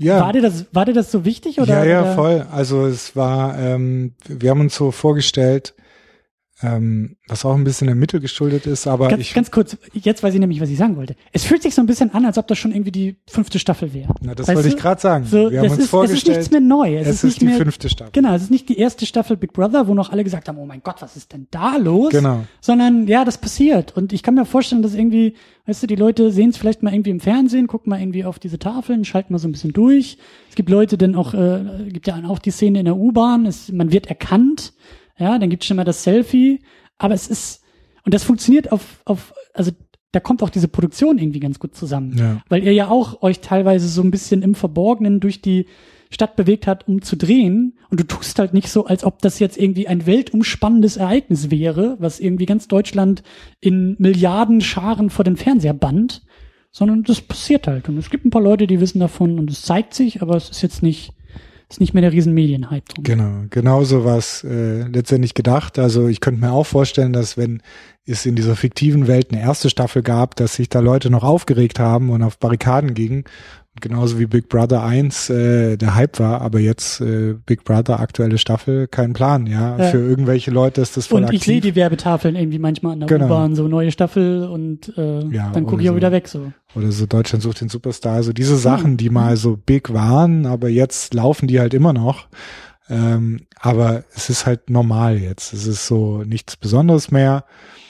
Und ich, ich mag das in manchen Filmen, also so besonders eine äh, meiner Lieblings-Independent Science-Fiction-Filme Monsters, ähm, hier von Mhm. Gareth Edwards, weiß nicht, du Den, den habe ich noch nicht geguckt. ja, der ist, also, und das ist ja auch ähnlich, District 9 macht auch sowas, dass du einfach in so eine Zeit reinspringst, wo das Absurde schon normal ist. Ja. Und ich finde, da entsteht bei dir im Kopf so ein ganz komischer Ja. Kontrast und ich finde es auch reizvoll, in so eine Welt reinzugehen. Ähm, äh, und zu gucken, so, ah ja, so wäre das, wenn, wenn wir uns schon dran gewöhnt haben. Und es macht es noch ein Stück befremdlicher und äh, das wollte ich auch, ja. Ja. Ähm, gab auch so ein paar Szenen, wo einfach wahrscheinlich irgendwie Passanten noch sehr weit im Hintergrund irgendwie so Picknick gemacht haben und im Park Ja. unterwegs waren. Im Vordergrund gibt's halt irgendwie die große mediale äh, Schlacht im Grunde genommen. Und das fand ich halt irgendwie auch ganz, ganz interessant, dass dadurch eben auch solche Bilder denn, also bei mir so der Eindruck entsteht, dass das halt, dass es halt Menschen gibt, und damit kann man eigentlich diesen Bogen auch wunderbar wieder aufs Politische schlagen, wenn man Ja. will, ähm, die drum wissen, sich aber nicht scheren. Ja, beziehungsweise ich möchte das auch gar nicht so als so anklagend äh, verstanden wissen, sondern äh, es ist eigentlich genau dieselbe Situation, in der wir stecken. geworden, ja. So, Ja. weil ähm, ich meine, selbst wenn du engagiert bist, irgendwie letztendlich führen wir unser Leben hier äh, so gut wir können. Und irgendwo vor unseren Toren oder wo wir es nicht genau sehen, passieren diese Sachen. Und der Film rückt es nur näher aneinander und tut so, ja, was ist, wenn die schlimmen Sachen halt wirklich direkt hier in den Straßen passieren. Aber letztendlich, genauso ist es, nur nicht ganz so harsch, ja, dass es vor unserer Tür passiert, aber ein Stück weiter schon, ja. Mhm. Mhm. Und eben dieses Existieren, dass alles nebeneinander existiert, so wenn man es in einem Bild sieht, denkt man so, wie krass, ja. Aber Hast du das, hast du das auch so, ähm, war das, war das eine Hoffnung, die sich erfüllt hat vor der Produktion und dann in der Produktion, dass auch dieser Eindruck so entstehen kann? Oder ist das ja. jetzt eher durch die Produktion? Nee, nee, also gut, manche Sachen äh, Entstanden. entstanden. also waren eher sowas wie äh, die Szene, die du ansprichst, wo dann äh, irgendwelche Kids hinten lassen Drachen steigen und vorne äh, kämpfen wirklich die, die Hunter gerade versuchen, so ein paar von den Flüchtlingen zu erwischen. Ähm, das, klar, wenn das jetzt ein äh, anderer Dreh gewesen wäre, müsstest du sagen, oh, weg da, weg da hinten, wir brauchen freie Sicht hier, Mhm. ihr stört. Aber so war plötzlich der Kontext des Filmes, hat erlaubt, dass das, was dort tatsächlich so passiert ist und ich natürlich nicht inszeniert habe extra noch, Mhm. ähm, dass, dass ich dachte so irgendwie, okay, das, Das das benutzen wir und Ja. das ist sogar gar nicht schlecht, sondern das, also aus was, was eigentlich eher ungeplant und ein Nachteil war, ergab sich das richtige, eigentlich ein ganz gutes Bild. Und aber ansonsten gehört es natürlich zu den Gedanken, dass wir äh, durch das Konzept genau die unbeteiligten Passanten eigentlich genau die richtige äh, Mode haben äh, für den Film. Und wo auch noch eine Verbindung zur echten Welt ist, weil zum Beispiel gibt es eine Szene in der U-Bahn, die du angesprochen hast, wo wir keine Drehgenehmigung hatten. Ähm, und hinten in die U-Bahn, und das war vom Moritzplatz bis zur Janowitzbrücke die U8, also ist jetzt auch nicht so, äh, hinten in die U-Bahn steigen also eine Gruppe Hunter mit, Mhm. die, mit den Totenkopfmasken und irgendwie so Fake-Ketten ein Und Lederjacken und, Prügel, Lederjacken, ja. genau. Ähm, und wir waren mit der Kamera und den Protagonisten vorne. Und das ist eine kleine Kamera in der Hand. Das heißt, niemand hinten Ja. hat irgendwas Ja, davon gesehen ja, oder wusste, ja. was los ist. Und da hatte ich schon Schiss, was auch immer, was passieren wird. Und das ist halt auch ein bisschen Berlin, weißt du, so da, da steigen so Leute ein und ich glaube, jeder ist halt, guckt vielleicht und denkt so, oh shit, und dann so, okay, die meinen nicht mich, alles gut. und keiner hat was gesagt. Also auch, ist, ist Berlin, ja, weißt du, ich meine, wir sehen so viel freaky Shit hier, es ist schon, ich glaube nicht, dass ich das hätte in Stuttgart drehen können, so. Mhm. Ähm, genau, und das war auch noch wirklich ein, zwei Tage später waren diese Anschläge in Frankreich, ähm, diese ganz schlimmen, da 2015 und äh, im November war es und äh, ich glaube auch kurz darauf war die Situation auch wieder ein bisschen anders, Mhm. aber das war halt noch kurz davor und da hat sich kaum jemand was gedacht. Also es ist auch weird, ja, weil du auch äh, teilweise Schauspieler hast mit ihren Wunden laufen da durch und du siehst die Kamera nicht genau. Ähm, Gab es denn auch so Situationen, wo dir halt so ein Take ruiniert wurde, weil Leute eingreifen aus, äh, wie sagt man, Nächstenliebe und Überzeugung und du musstest mal kurz klarstellen, nee, nee, hier, ich stehe hier irgendwie zwei Meter daneben und da ist eine Kamera in der Hand und alles cool? Oder Ja, ein, zwei Mal. Ähm, hast du den Glauben an die Menschheit verloren durch diese Dreharbeiten in Berlin? Ich weiß ja, wie es. Ja, aber ich verstehe das ja alles. Es ist, ich meine, Berlin ist eine weirde Stadt, ja. Du weißt nicht, wer da auftaucht und du kannst nicht. Das ist auch ein Problem. Unsere Anteilnahme ist auch limitiert. Weißt du, es soll auch nicht. Ich sehe das auch nicht so, dass man so. Wir müssen jetzt die Menschen verurteilen, weil sie nicht mehr Anteil nehmen, weil weil wir sind ja auch so überlastet. Du guckst die Nachrichten und schlimme Sachen passieren. Ja, was soll ich jetzt? Also, das hat erstmal nichts mit deinem Leben zu tun und du hast auch so einen, so einen Kreis, in dem du selber Dinge tun kannst. Und ich persönlich denke, ja, solange du erstmal gute Vibes in deinem Kreis äh, machst, ist das schon mal, bist du schon mal gut dabei. Du musst nicht das Leid der Welt tragen, so.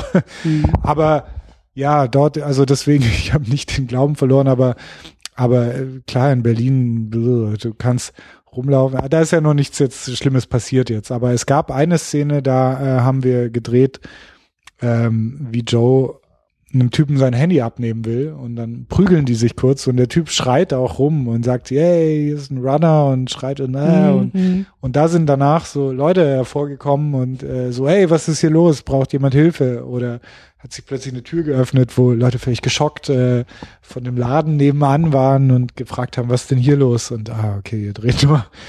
Also klar, ich glaube, wenn du jetzt äh, laut bist und um Hilfe rufst, dann äh, kommt schon jemand. Aber. Aber du kannst schon in weirden Outfits rumlaufen und keiner kommt, sagen wir mal so. okay, ja, das äh, das, das nehme ich an. Ich kann, ich kann erzählen, ich habe neulich eine äh, in der U-Bahn so eine Situation äh, auch, auch beobachtet, aus ein paar Wagen weiter. Da ist dann eine ältere Dame irgendwie gestürzt und der halbe Wagen war sofort bei ihr und hat ja. ihr geholfen und auch das.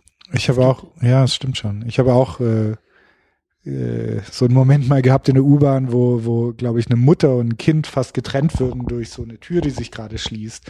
Und plötzlich sind alle so aufgewacht und haben sich, sind nach mhm. vorne mhm. und haben diese Tür offen gehalten, weil das Kind hat geheult draußen und Mutter schon drin, hey, komm rein. Mhm. Und haben geholfen. Also ich. Es liegt an der Maske, sagst du also. Wenn du in Berlin mit so einer Hunter-Maske rumläufst, dann hast du. Ja, läuft. Ich meine, muss man auch dazu sagen, äh, und das als Lob an die Kostümabteilung, das sieht auch sehr bedrohlich aus. Ja. Also ich glaube, da jetzt erstmal irgendwie vom Sitz aufzuspringen und da so einer Straßengang mit fünf irgendwie äh, maskierten äh, Kettenschwingern, also ja, wir wissen natürlich nicht, wie sich die Leute gefühlt haben. Ja. Alles, was die Maskenträger, also ich bin froh, dass jetzt keiner zum Helden äh, sich gemacht hat und die irgendwie angegangen ist. Genau, das so, das, so. Ähm, ähm, aber ja. erstmal wurde da ja jetzt auch niemand, also wir haben ja jetzt keine Szene in der U-Bahn gemacht, wo jemand tatsächlich sichtlich äh, geprügelt wurde oder so. Ja, aber das war auf jeden Fall, da hatte ich auch Schiss, dass irgendwas passiert.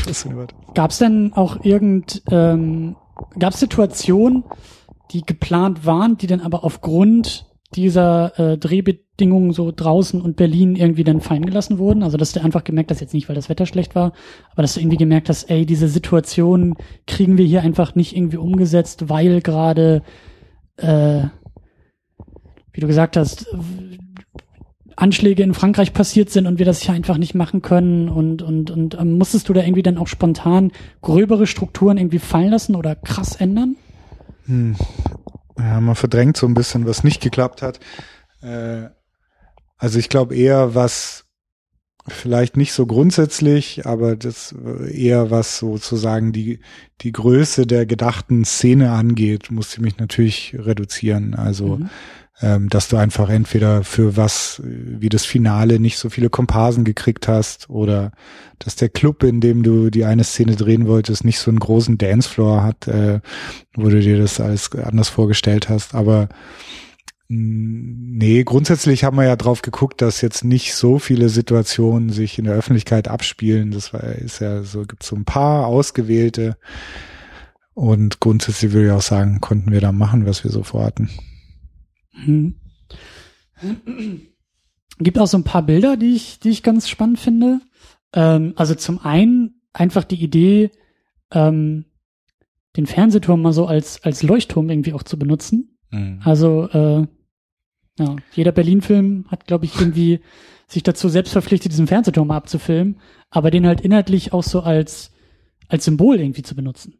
Als Symbol für irgendwie, ja, Freiheit im Grunde genommen. Ja, ich finde es auch spannend, wenn man es schafft, äh, und das war so ein Versuch, so äh, so ein, so ein Symbol oder etwas, was es in der echten Welt gibt, so umzudeuten. Mhm. Also, dass du ihn dann anguckst und dich äh, dann plötzlich immer an äh, daran denkst, ja. Also, dass er nochmal eine andere Bedeutung plötzlich kriegt. Und ja, der Fernsehturm ist sowieso eben so eine eindrückliche Gestalt in Berlin und ja, also es ist ja somit plötzlich ist ein Bild des Schreckens, weil es immer so das Ziel ist, was nicht erreicht wird. oder der Hoffnung, wenn man es halt erreicht. Ja. Mhm. Und das ist sowieso, also das interessiert mich als Filmemacher irgendwie, äh, als Genre-Filmemacher auch so, ist ein bisschen das Thema von Worldbuilding, also wie man mit wenig Elementen und mit Auslassungen eigentlich so schafft, eigentlich eine Umdeutung. Und das war ja da die Hauptaufgabe. Also die Welt, die wir kennen, muss ja so ein neues Bedeutungsgewand äh, äh, kriegen, damit ich eigentlich überhaupt schlucke, was da gerade passiert. Einfach so in den Straßen. Mhm. Ja. Mhm. Gibt noch äh, ein anderes schönes Bild auch zum, zum Thema Worldbuilding. Ähm, kann mir vorstellen, dass du da vielleicht auch ein bisschen auf den Sack für bekommen hast. Aber es gibt irgendwie, ich, ich krieg das auch schon gar nicht mehr, ich weiß gar nicht mehr wo und in welchem Kontext das war, aber das halt die Teilnehmer des Games, also die Flüchtlinge, so ein Barcode ähm, Armband bekommen. Ja. Und da gab es irgendwie, ich weiß gar nicht, ob Joe das irgendwie so umgelegt wurde oder irgendwie in einem, in einem, in einem Lastwagen, also in diesem, in diesem einen Truck, als sie da irgendwie so an den Stadtrand gebracht wird. Irgendwo, irgendwo hatte ich das halt einfach nur gesehen, so dieses, dieses Armband. Das fand ich war ein ganz, ganz starkes Motiv. Das halt so etwas, also, ähm, also mit diesem, mit diesem Barcode, mit diesem Symbol von, von Ding, von Sache, ja, also kein Mensch hat einen Barcode, sondern nur Dinge und ja. Sachen, die man in der Regel auch noch kaufen kann. Ja. Und die haben halt so eine Zweckmäßigkeit und und ähm, das Ganze halt visuell so einzufangen, fand ich halt sehr sehr schön. Das halt und das meine ich so mit, damit hast du eine Menge angedeutet, damit hast du eine Menge ähm, in diese Welt äh, getragen, was den Status und Stand von Flüchtlingen in dieser Welt angeht, wie auch dieses Spiel funktioniert und wie da eben Hierarchien auch funktionieren ähm, das hat zum Beispiel sehr, sehr gut geklappt. Ja, das ist ein glücklicher Fall, wenn, wenn man so, so was findet. Ich glaube sogar, äh, also, dass das die, also dass das vom Kostümbildner auch vom Till Fuhrmann heißt der, äh, der auch die super diese Kostüme mit ganz wenig Mitteln zusammengestellt hat, äh, weil, weil auch da wieder die Hauptaufgabe, wie können wir mit eigentlich was Simplen ähm, viel zeigen oder viel sagen. Ja, genau, weil wir natürlich auch viel überlegt haben, laufen die Leute mit hier Tracker rum oder kriegen die einen Chip rein oder und dann äh, die Entscheidung für sowas ganz Simples, ähm, ja, was am Schluss eben dann doch einiges erzählt. Also auch wenn dann einer tot ist, kurz abgescannt wird. Ich glaube, das war es sogar. Ja, genau, genau, auch das Abscannen dieses. Ja. ja, ja, das war wirklich, ja, ja, genau. Und auch das Umlegen des, des dieses ja. Barcodes. So, das, der Übergang, so jetzt bist du Teil vom Spiel. Da musst du dann auch nicht irgendwie fünf Minuten Monolog halten, sondern du kriegst das Ding halt ja. im Arm und damit ist klar, okay. Ja. So. Ja, und auch, ähm, auch letztendlich eine Entscheidung dafür, weil immer dann die Frage war, wenn du irgendwie so ein Tracking-Bann kriegst, ob das dann versucht loszuwerden oder so, dass du eigentlich was hast, wo es spielt überhaupt keine Rolle, ob du es loswirst oder nicht. Die äh, haben dich sowieso im Blick. Mhm. Also es ist sowas, wo du, also es ist nicht mal ein Gegner, es ist einfach so, okay, ja, jetzt hast du das, bist Teil von denen, ja. Mhm. Ja. Teil dieser, ja, des Spiels halt. Ja. Ähm, was mir auch noch äh, eigentlich schon fast wieder ein Rückgriff auf dieses ganze äh, Worldbuilding auch, ähm, ich hatte auch den Eindruck, dass das, dass das auch in Andeutungen ähm, gut rüberkommt, wie sie die unterschiedlichen Sichtweisen auf das, auf das Spiel sind. Also die Außenperspektive haben wir ja auch schon gesagt, so Passanten, die einfach ihren Alltag haben und vielleicht gar nicht viel Aufmerksamkeit dem schenken. Dann gibt's halt eben so ein paar, die sagen, ey, dich habe ich doch im äh, Dings gesehen und lass mal Selfie machen hier in der U-Bahn und cool ja. und so. Äh, und ein paar Likes irgendwie bei Instagram sammeln. Ähm, aber eben auch, äh, ohne jetzt zu viel in den Inhalt zu gehen, aber auch so ein paar auf sehr schräge Art und Weise Nutznießer dieser ganzen Dynamiken, die sich so irgendwo im Verborgenen äh, aufhalten, dann aber auch Sympathisanten, die dann halt irgendwie auch in äh, manchen Fällen Flüchtlingen vielleicht mal so eine Wasserflasche irgendwie zuschleusen und eigentlich gar nicht involviert sein können und wollen und dürfen. Und da ist es dann auch ganz interessant zu sehen, wer greift wie in welchen Situationen ein und wer eben nicht. Und das äh, funktioniert auch ganz gut. Also über die also klar, wir haben die Protagonisten, wir haben die Hauptfiguren und so weiter, aber es gibt auch genug Momente von äh, weiteren Nebenfiguren oder eben auch ähm, Beobachtern dieses Spiels, die unterschiedlich, die durch ihre Interaktion unterschiedlich wirken so auf dieses Spiel und damit auch anzeigen, wie sie dazu stehen. Weißt du, was interessant ist hier, äh, mal Metaebene am Podcast-Format jetzt, dadurch, da, dadurch, dass ich nicht ein Kollege von dir bin, sondern jetzt der Filmemacher, wenn du was Nettes, Lobendes sagst, dann kann ich gar nichts zu sagen. Dann ist einfach so, ja, schön. Freut mich sehr. Weil äh, sonst wärst du ja da jetzt im Gespräch drüber, wo der andere sagt so, ja, finde ich das auch ist das, oder nicht. Das, das ist das Fiese so ein bisschen an der Situation. ja. Ähm, es geht normalerweise immer hier drum, so ein bisschen auch um die Frage, was könnte damit gemeint sein? Ja, ja, so, genau. Ich verstehe es jetzt so, ja, ich verstehe es Ja. ein bisschen anders. Du weißt ja, wie es eigentlich gemeint war. Und äh, ja, Genau, deswegen, also ja, bei sowas freut's mich sehr, wenn es so ankommt und äh, wenn es, ja, wenn du das, weil klar, das äh, und ich, ich denke auch nicht, dass das jetzt, sag ich mal, der Film umfassend zeigt, zeigen kann, was für verschiedene Haltungen es gibt, aber eben, das war auch der Versuch, äh, äh, so verschiedene Haltungen zu zeigen an verschiedenen Typen und da, da könnte man noch, also da kann man wahrscheinlich viele Geschichten dran erzählen. Vor allen Dingen, ich finde, das ist das, das ist das Schöne wieder am Genre, ähm, dass du da auch gewisse Tropes, gewisse Typen, gewisse Motive, wiederkehrende Motive hast, ähm, mit denen du dann spielen kannst und die du dann einbauen kannst. Ja. Also äh, klar, da kann man irgendwie leicht mit den Augen rollen und sagen, ja, war ja klar, dass irgendwie so eine Figur auch noch und irgendwie die Figur muss jetzt so agieren. Aber das ist das Schöne, also Genre finde ich ist halt auch immer wieder ein schönes ähm, oder kann ein schönes ähm, ich will sagen, also nicht Format Spiel, aber das, das oder das Abarbeiten am Format kann auch sehr, sehr fruchtbar sein bei der ganzen Sache. Man muss das Rad nicht immer neu erfinden. Ja. Man kann auch einfach so Häkchen setzen bei der Ja, es, ganzen ist, Sache. es geht ja immer um Kommunikation. Also die Frage ist, wie schnell du, ähm, du kannst viel schneller Ganz einsteigen durch Eindeutungen, Andeutungen, ähm, die, die jemand, der sich mit Genre auskennt, schon direkt versteht. Und gerade, ja, gerade bei dem Film wird es viel benutzt, zum Beispiel wie mit der Game Show, die gar nicht so viel bespielt wird, aber wo jeder schnell weiß, was gemeint ist, weil du es in anderen Filmen schon gesehen hast. Also du musst nicht dieselbe Ja, du kannst Sache nochmal Konventionen aufgreifen Ja. und dadurch so ein bisschen ja, anders äh, arbeiten, ja. Ja, das ist auch immer so eine große Frage beim Entwickeln, so wie viel, manchmal langweilt ja auch bei irgendeinem Horrorfilm oder sonst was, so der erste Akt, wo du dann äh, einfach genau erzählt bekommst, was du schon, ja, jetzt kommt da irgendwann das Alien im Raumschiff und jetzt fahren die da erst hin, aber ich weiß doch, dass die da, Ja, das kenne ich doch alles schon, aber gleichzeitig ist es natürlich dann äh, nötig für die Charakterfindung, aber ja, das ist immer die große Frage, wie viel man da nochmal neu erzählt oder nicht. Ist das für dich dann beim Schreiben so ein, so ein Ding? Also ähm, ist es nicht schwer, gleichzeitig irgendwie zu kreieren und irgendwie drauf zu gucken? Also, wie machst du das?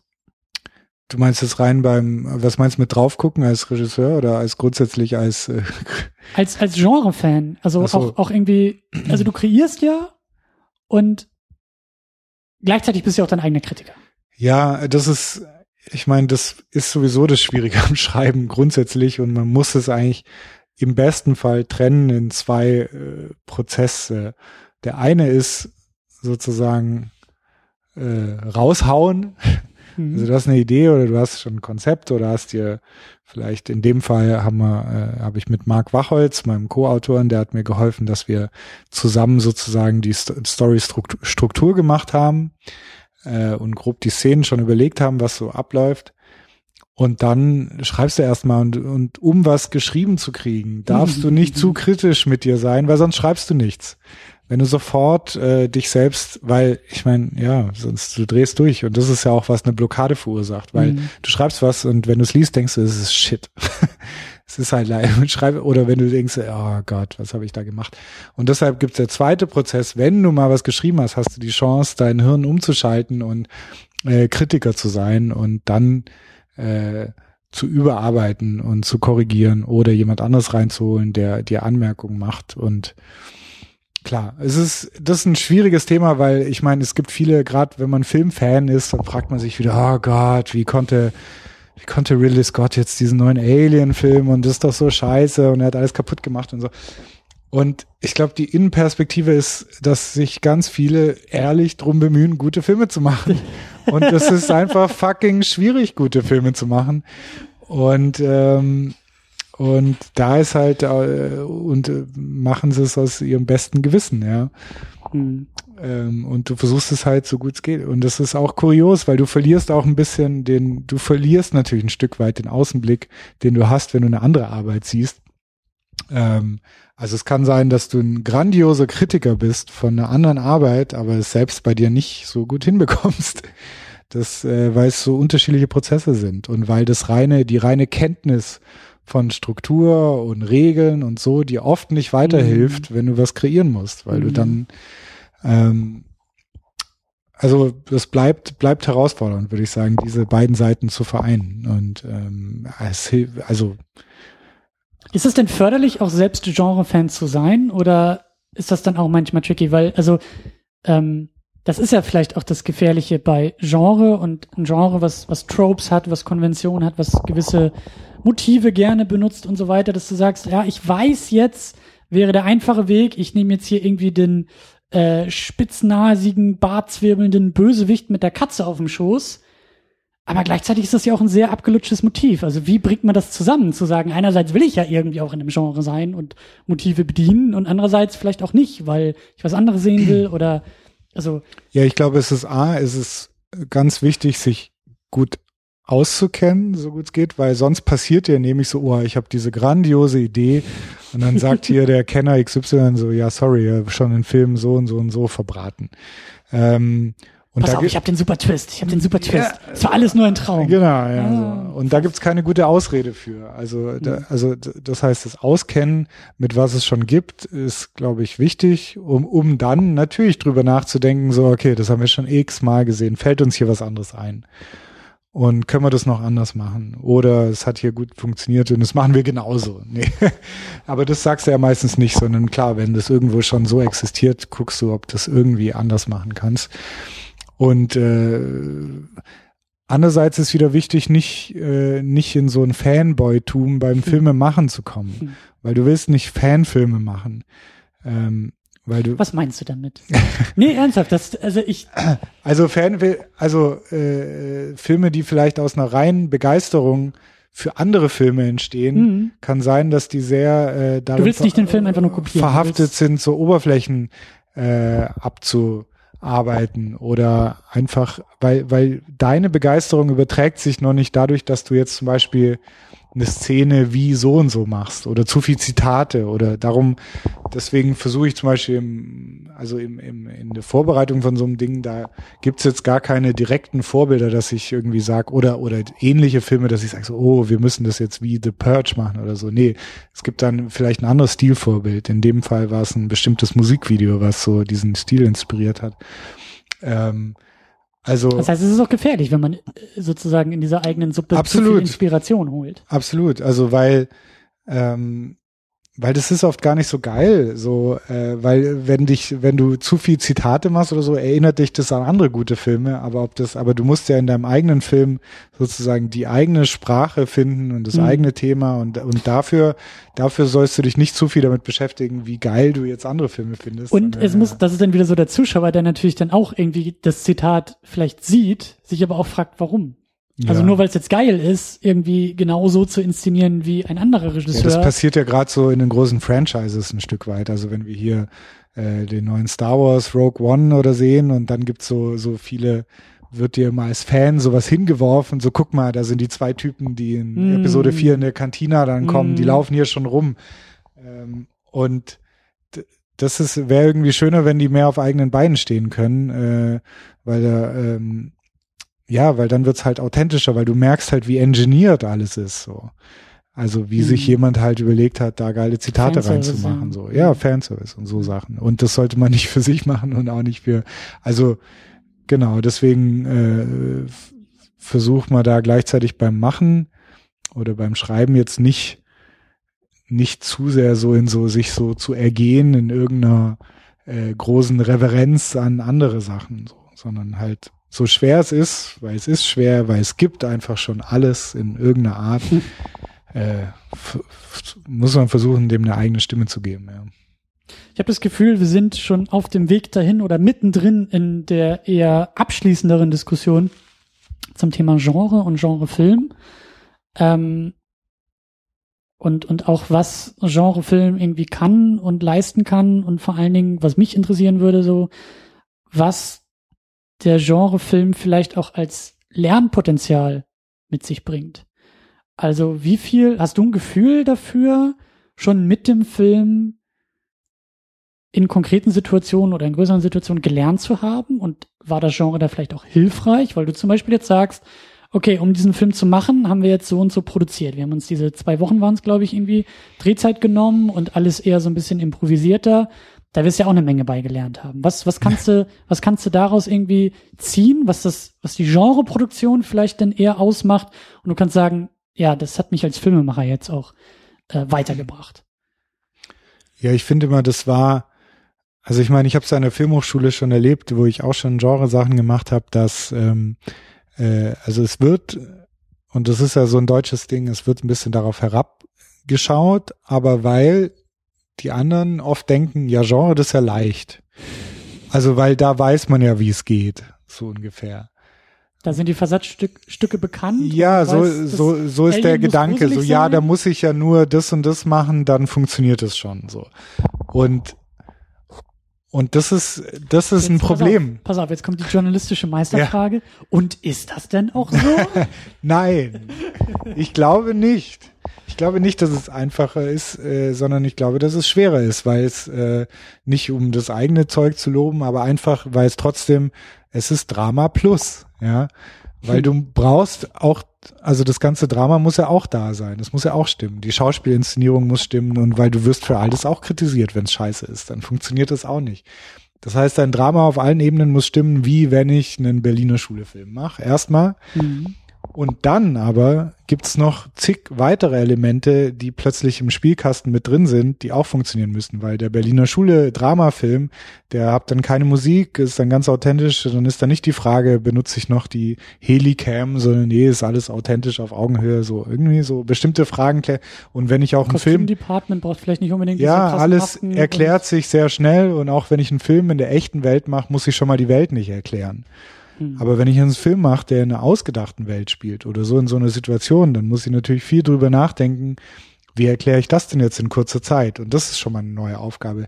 Wie gehe ich mit Schnitt um, mit der Musik? Wie stelle ich Action-Szenen dar, die sich gefährlich anfühlen sollen? Das ist ja gar nicht so automatisch. Also damit habe ich mich viel beschäftigt. Wie schaffe ich es, dass die Hauptfigur dass ich eigentlich Angst drum habe, dass der auch verletzlich ist, weil du hast ja immer das Problem von Helden, mhm. wo du denkst, ja gut, der kommt sowieso durch, weil es ja der Held so irgendwie. Also wie schafft man es überhaupt, Action-Szenen zu machen, ähm, wo ich Angst habe, dass dem was passiert? Und das unterscheidet für mich auch so äh, bessere zu schlechter. Ein gutes Beispiel für, wo das stark so ist, obwohl der Held übermächtig ist, ist John Wick, wo ich bisher nur den ersten gesehen habe. Habe ich auch nur gesehen, ja. Wo du wirklich so Kämpfe hast, wo du denkst, oh shit, ja, so ist knapp, ist knapp, so immer so, ah.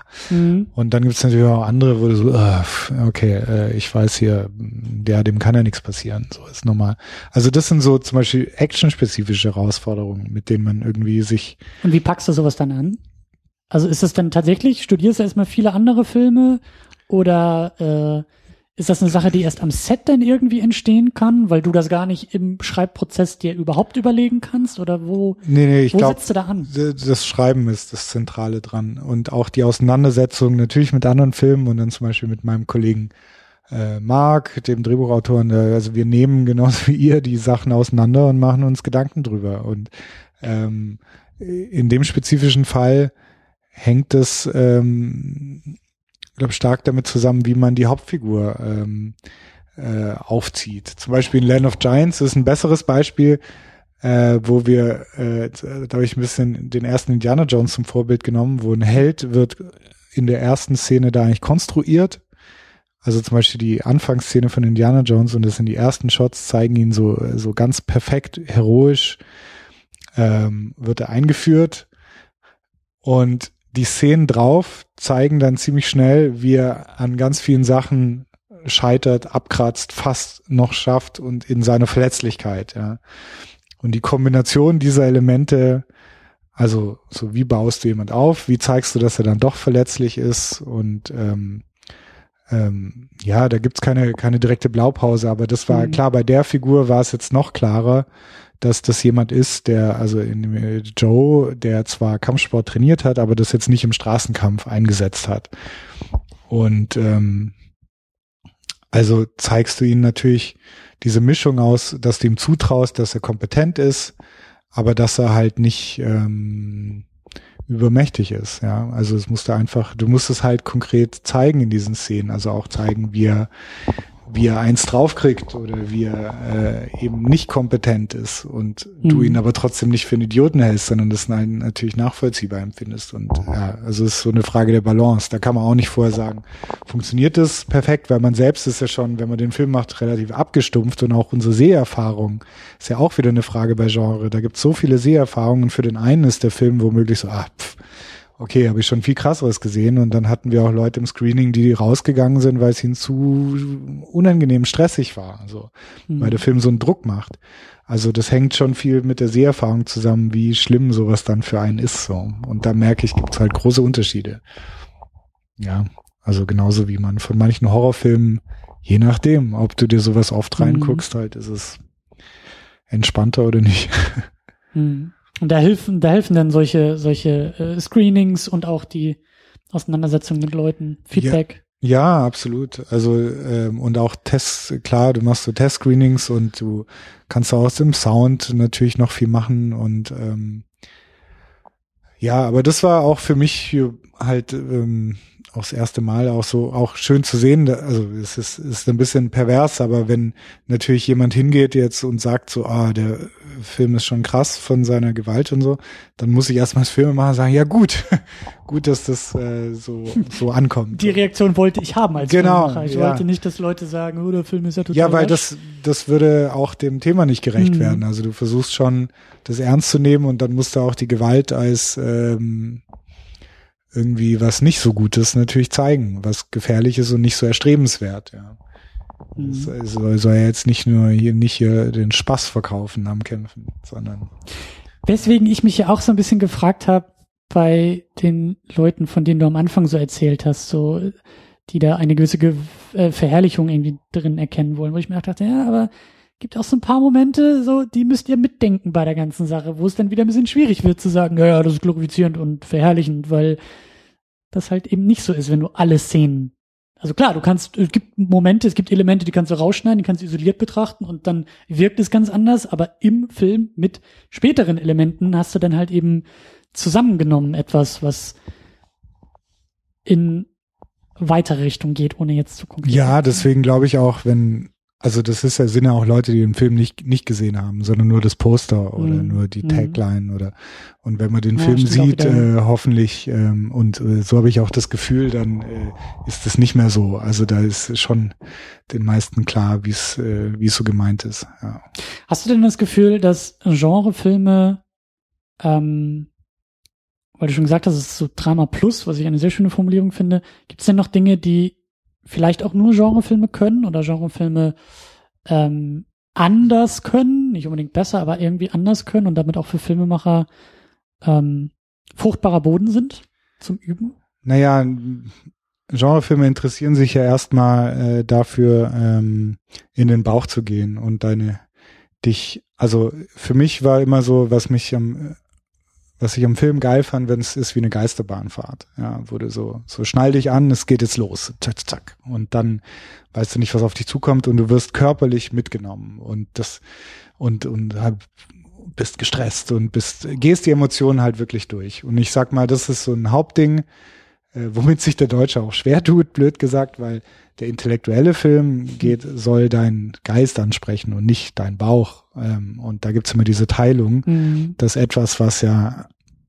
einfach rein in den Bauch geht, emotional kann er nicht so, ne, da ist ja auch okay, da kann man kritisch sein, weil das hat viel zu tun und da sind wir in der Vergangenheit befleckt mit Manipulation. Also die großartigsten Filmemacher sind die besten Manipulatoren von Emotionen. Ich habe Filmwissenschaft studiert und Filmdozent hat auch gesagt, Film ist nichts anderes als Manipulation. Absolut. Ist, äh und deswegen, ich verstehe auch, klar, deswegen ist auch eine Auseinandersetzung oder eine Diskussion darüber, ob so ein Film jetzt von mir aus geben kann oder nicht, ist auch letztendlich okay, weil es ist natürlich in dem Moment wird's eine, setzt du dich was Manipulativen aus und dann muss man sich auch gefallen lassen zu sagen, ja, ist das jetzt, war das, ist es jetzt moralisch richtig, aber ähm, es gibt eigentlich nur ganz wenige Beispiele der Filmgeschichte, wo äh, moralisch fragwürdig manipuliert wird, so richtig. Also sehr, muss man schon zurück zu so Birth of the Nation oder so Sachen, so die mhm. richtig propagandamäßig oder natürlich unsere Propagandafilme.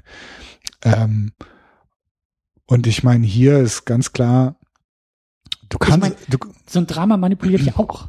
Ja, Ja, also alles, das, was klar, im Kopf da los ist, äh, soll mich doch auch irgendwie ähm, in eine Richtung bringen oder soll etwas in mir auslösen. So, ja, beziehungsweise es gibt einen großen Unterschied und ich glaube, es gibt ja noch wenige Wissenschaft dazu, so richtig, also im Sinne von so, so Hirnforschung, Mhm. äh, von Wirkungsforschung. Und da gab's mal, habe ich äh, über ein Experiment gelesen, wo sie zumindest mal so Hirnwellen verglichen haben von Film zu Film und festgestellt haben, ha, bei diesem Hitchcock-Film ticken die unterschiedlichen Leute, haben alle wirklich, bilden sich dieselben Sachen ab. Also Mhm. er schafft es, die so gleichzuschalten in dem, was sie fühlen. Und dann in diesem eher Arthausen-Film denkt jeder was ganz anderes.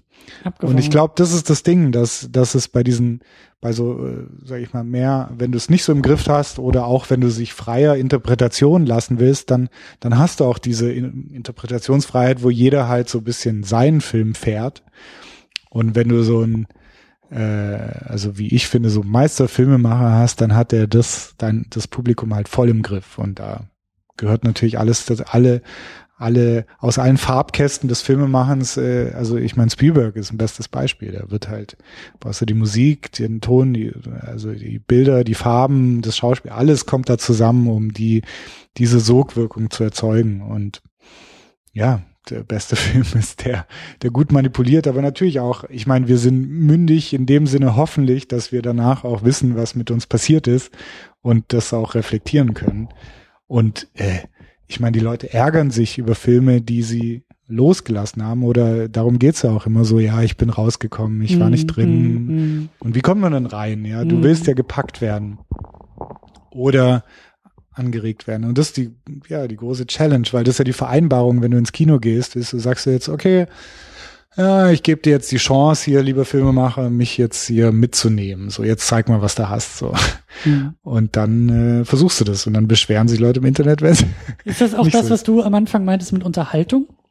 auf eine, ja, genau, Also- also ja. Du sagst ja, ne, Film soll mich erstmal unterhalten. Also ich wollte zum Beispiel gehört zu den Elementen zum Beispiel, dass die Kostüme so bunt sind in dem Film und so sind äh, äh, meine Überzeugung geschuldet, dass, äh, dass Sachen dann doch in diesem Film sein müssen, die auf eine Art Spaß machen. Also die das, Mhm, die mhm. das gut konsumierbar machen. Mhm. Das ist, weil du kannst so einen Film ganz leicht, in Anführungsstrichen, kann ich auch die Farbkorrektur ganz äh, äh, grau ziehen und das so mega trostlos machen, Ja. so dass du es kotzen kriegst. Also so eine Schwere im Bild erzeugen. ja, So eine- dass du, dass es wirklich, äh, wenn ich so will, unappealing ist so und und unaushaltbar. Das ist ähm, das ist gut machbar, ja. Aber mein Ziel ist ja, dass sich trotzdem äh, der Zuschauer äh, sich mehr oder weniger gerne in der Welt des Filmes aufhält Also blöd gesagt, und da mit auf die Reise geht und ja auch die Figur mag und und dann, ich meine, Geschichten erzählen geht weit zurück und es geht ja um eine Art der ich meine, darum geht's ja auch bei dem Film. Es geht ja nicht drum, hier äh, guck dir das aus der Ferne an, sondern es geht um das Was wäre, wenn. Und da sind wir wieder bei dem, was du am Anfang gesagt hast. Äh, äh, Joe ist so äh, das Schlüssel, durch den wir da reinkommen. Und äh, was wäre, wenn ich in der Situation wäre? Und wie fühlt sich das an? Und können wir das mal durchspielen gerade? Und das versucht der Film halt, ja. ja. Und Mhm. dafür muss er auch tun, was er kann, um einen mitzunehmen. Also auch die Musik ist ein wichtiger Faktor und eben die Perspektive, ja, die so sehr nah dran ist. Mhm. Und äh, nochmal zum Genre, vielleicht abschließend. Mhm. Genre ist ja auch eigentlich wie ein Kommunikationscode. Also ich sag dir, was für ein Genre es es ist und du weißt ungefähr, was dich erwartet und was du zu erwarten hast. Das meinte ich auch, wenn wie mit, es- mit Konvention und so. Genau, und wie es zu weiß. lesen ist. So. Mhm. Ähm, aber selbst mit dem Film geht's ein bisschen über die Konvention schon heraus, äh, so an manchen Stellen. Und das, also ich merke schon, wie es sofort das für manche, auch so für Festivals teilweise, das schwerer zu lesen macht und nicht so eindeutig ist, ja. Und das ist immer eine Gefahr, also dass man so zwischen den Stühlen landet und dann das weder für den einen noch den anderen so klar ist. Aber darin liegt auch wieder ein Reiz. Also da, ich glaube, und das sage ich wieder so als bisschen hier Programmleiter der Genrenale, die Challenge ist, und da sind wir noch nicht angekommen, dass wir so eine Sprache für deutsches Genre finden oder so unsere Themen und unsere Bildsprache auch, dass es halt nicht nur ist, dieses, ah, hast du halt wieder Hollywood kopiert. Mhm. Das kann nie so gut sein und und ich sag nicht, dass äh, wir das mit dem Film erreicht haben, aber es ist eben diese Suche nach solchen Wegen auch. Wie zeigen wir Berlin? Wie können wir es umdeuten? Wie können wir eine eigene Bildsprache haben? Und so Sachen. Ja, mhm. ja absolut. Auch dieses ähm, Ausprobieren das ähm, Entdecken, das Entdecken wollen und das Anecken wollen auch dabei. Also, ne, ausprobieren bedeutet ja auch Risiko. Ähm, und dabei halt was eigenes finden. Das ist für mich halt auch, äh, weiß ich gar nicht, seit Ewigkeiten so der Gedanke, die, die, die Frage, was kann eigentlich das deutsche Kino äh, leisten? Also was will das deutsche Kino überhaupt leisten? Also was ist, um jetzt nochmal so ein bisschen diesen größeren Kreis aufzuziehen, so, was haben wir der Welt zu erzählen? Was sind unsere Geschichten? Was sind unsere Motive? Wie transportieren wir das Ganze? Was, was haben wir an Geschichten zu erzählen? Und das meine ich auch so, so, so banal wie Höhlenmalerei, weißt mhm. du? Was, was, was ist das Ding, bei dem wir irgendwie sagen, das können nur wir, das sind unsere Sichtweisen. Da, da, da kommt irgendwas in uns als Kulturkreis zusammen, egal wie groß, egal wie klein wir diesen jetzt ziehen, ob es jetzt die Stadt Berlin ist oder irgendwie Ostdeutschland, Westdeutschland, Norddeutschland, wo auch immer äh, kann auch irgendwie eine Truppe von fünf Leuten sein, die sagen, wir haben hier in diesem kleinen Ort oder wo auch immer sie sitzen, aber wir haben was zu erzählen. So. Und, ähm, und wir haben es auch zu transportieren. Wir haben auch, wir haben auch diese Bilder, die, die eben nicht wie nach Hollywood aussehen oder die sich an irgendwas orientieren und irgendwie äh, eher abziehen wollen oder sowas, sondern was ist so das eigene dabei? Und das finde ich ist halt auch, ja, es ist schwierig. Es ist schwierig, überhaupt erstmal das zu beantworten. Aber äh, es ist halt dann spannend, sowas in, in, in so, in so Sachen zu finden. Ja, halt, ich glaube, das ist, äh, weil die ein, einzelnen Stories kommen natürlich oft mehr aus einer persönlichen Perspektive oder was einen selbst interessiert und so. Und ähm, wahrscheinlich kann das nicht das kann nicht so gelenkt werden von den Filmemachern. Das ist wahrscheinlich eher was, was vielleicht erkannt wird in dem, was ausgesprochen genau das, wird. Genau das meine ich ja. Genau das ist es ja, ja auch. Ja. Also aus dieser persönlichen Perspektive. Ich habe jetzt so ein bisschen, ähm, äh, ich mache das bei weitem nicht ähm, intensiv genug, mich mit äh, Rainer Werner Fassbinder beschäftigt. Ja. Und fand es zum Beispiel sehr geil. Ich habe da jetzt neulich die Ehe der Maria Braun geguckt. Ähm, das ist so ein Film, bei dem ich das Gefühl habe, da tritt jemand auf und knallt seine Eier auf den Tisch und sagt, Leute, ich habe hier was zu erzählen und ich habe hier etwas, ich habe hier einen ganz, eine ganz persönliche Haltung oder etwas ganz Persönliches, was aber auch irgendwie das große Ganze angeht. Und auf so eine, auf so eine aneckende Art und Weise, was ich halt sehr interessant fand. Oder äh, auch dann teilweise auf der Genrenale, wenn da, wenn da einfach so Motive, ich fand es eben sehr klug, was die ähm, Julie Gaston gemacht hat, die, die war auch hier äh, zu Gast in der Sendung, die sich mit Märchen da so ein bisschen äh, ausprobiert. Ja, so die Frage, ist das Märchen etwas, was, was kann das Märchen mir leisten, um meine Geschichte irgendwie zu transportieren? Auch da wieder, so was, was gibt's da für Erwartungshaltung und Konvention? Wie kann man es brechen? Wie kann man es erfüllen? Und so weiter und so fort. Das finde ich aber sehr, sehr spannend, halt auch dann teilweise äh, in die Geschichte zu gucken. So was, was, was für deutsche Geschichten, was für deutsche Geschichten in der Vergangenheit wurden wie erzählt. Ist das Grimmsche Märchen vielleicht etwas, was, was, worauf wir stolz sein können oder was, was irgendwie, was als Vehikel funktioniert, um immer noch in der Gegenwart Aussagen zu treffen, die diese Märchen halt zeitlos machen. Oder geht's halt nicht? Geht's halt nicht, man versucht es, man fällt vielleicht hin und sagt, hm, hat nicht geklappt, das Märchen ist, äh, funktioniert auch nicht mehr. So, aber das, das halt auszuprobieren und ja. da dann eben auch diesen Ansatz zu finden oder den Ansatz auszuprobieren, den du halt gewählt hast, dieses, dieses, ähm, das Zusammenführen dieser, dieser äh, Entertainment-Ebene mit Inhalt dieses Spiels halt. Ja? Also du verhandelst das ja inhaltlich auch in dem Film. Ja? Das Spiel will ja auch nur unterhalten. Ja. Genauso wie du mit dem Film unterhalten willst, aber gleichzeitig hat es ja, halt. Das ist ein bisschen pervers so. Ja, weil, ja. weil, weil du als Zuschauer ja genauso der bist, der äh, gerade äh, die Schandtaten des Spiels genießt, in Anführungsstrichen. Aber ja, das muss man gar nicht zu weit aufmachen, aber das ist natürlich was, äh, was, was den Kontext jetzt konkret äh, glaube ich, auch in der öffentlichen Diskussion jetzt dann so äh, manche so, oh Gott, wie kann ich mir sowas anschauen? Dabei ist jeder, fast jeder andere Film, äh, den sie anschauen, hat mit Gewalt zu tun, ja.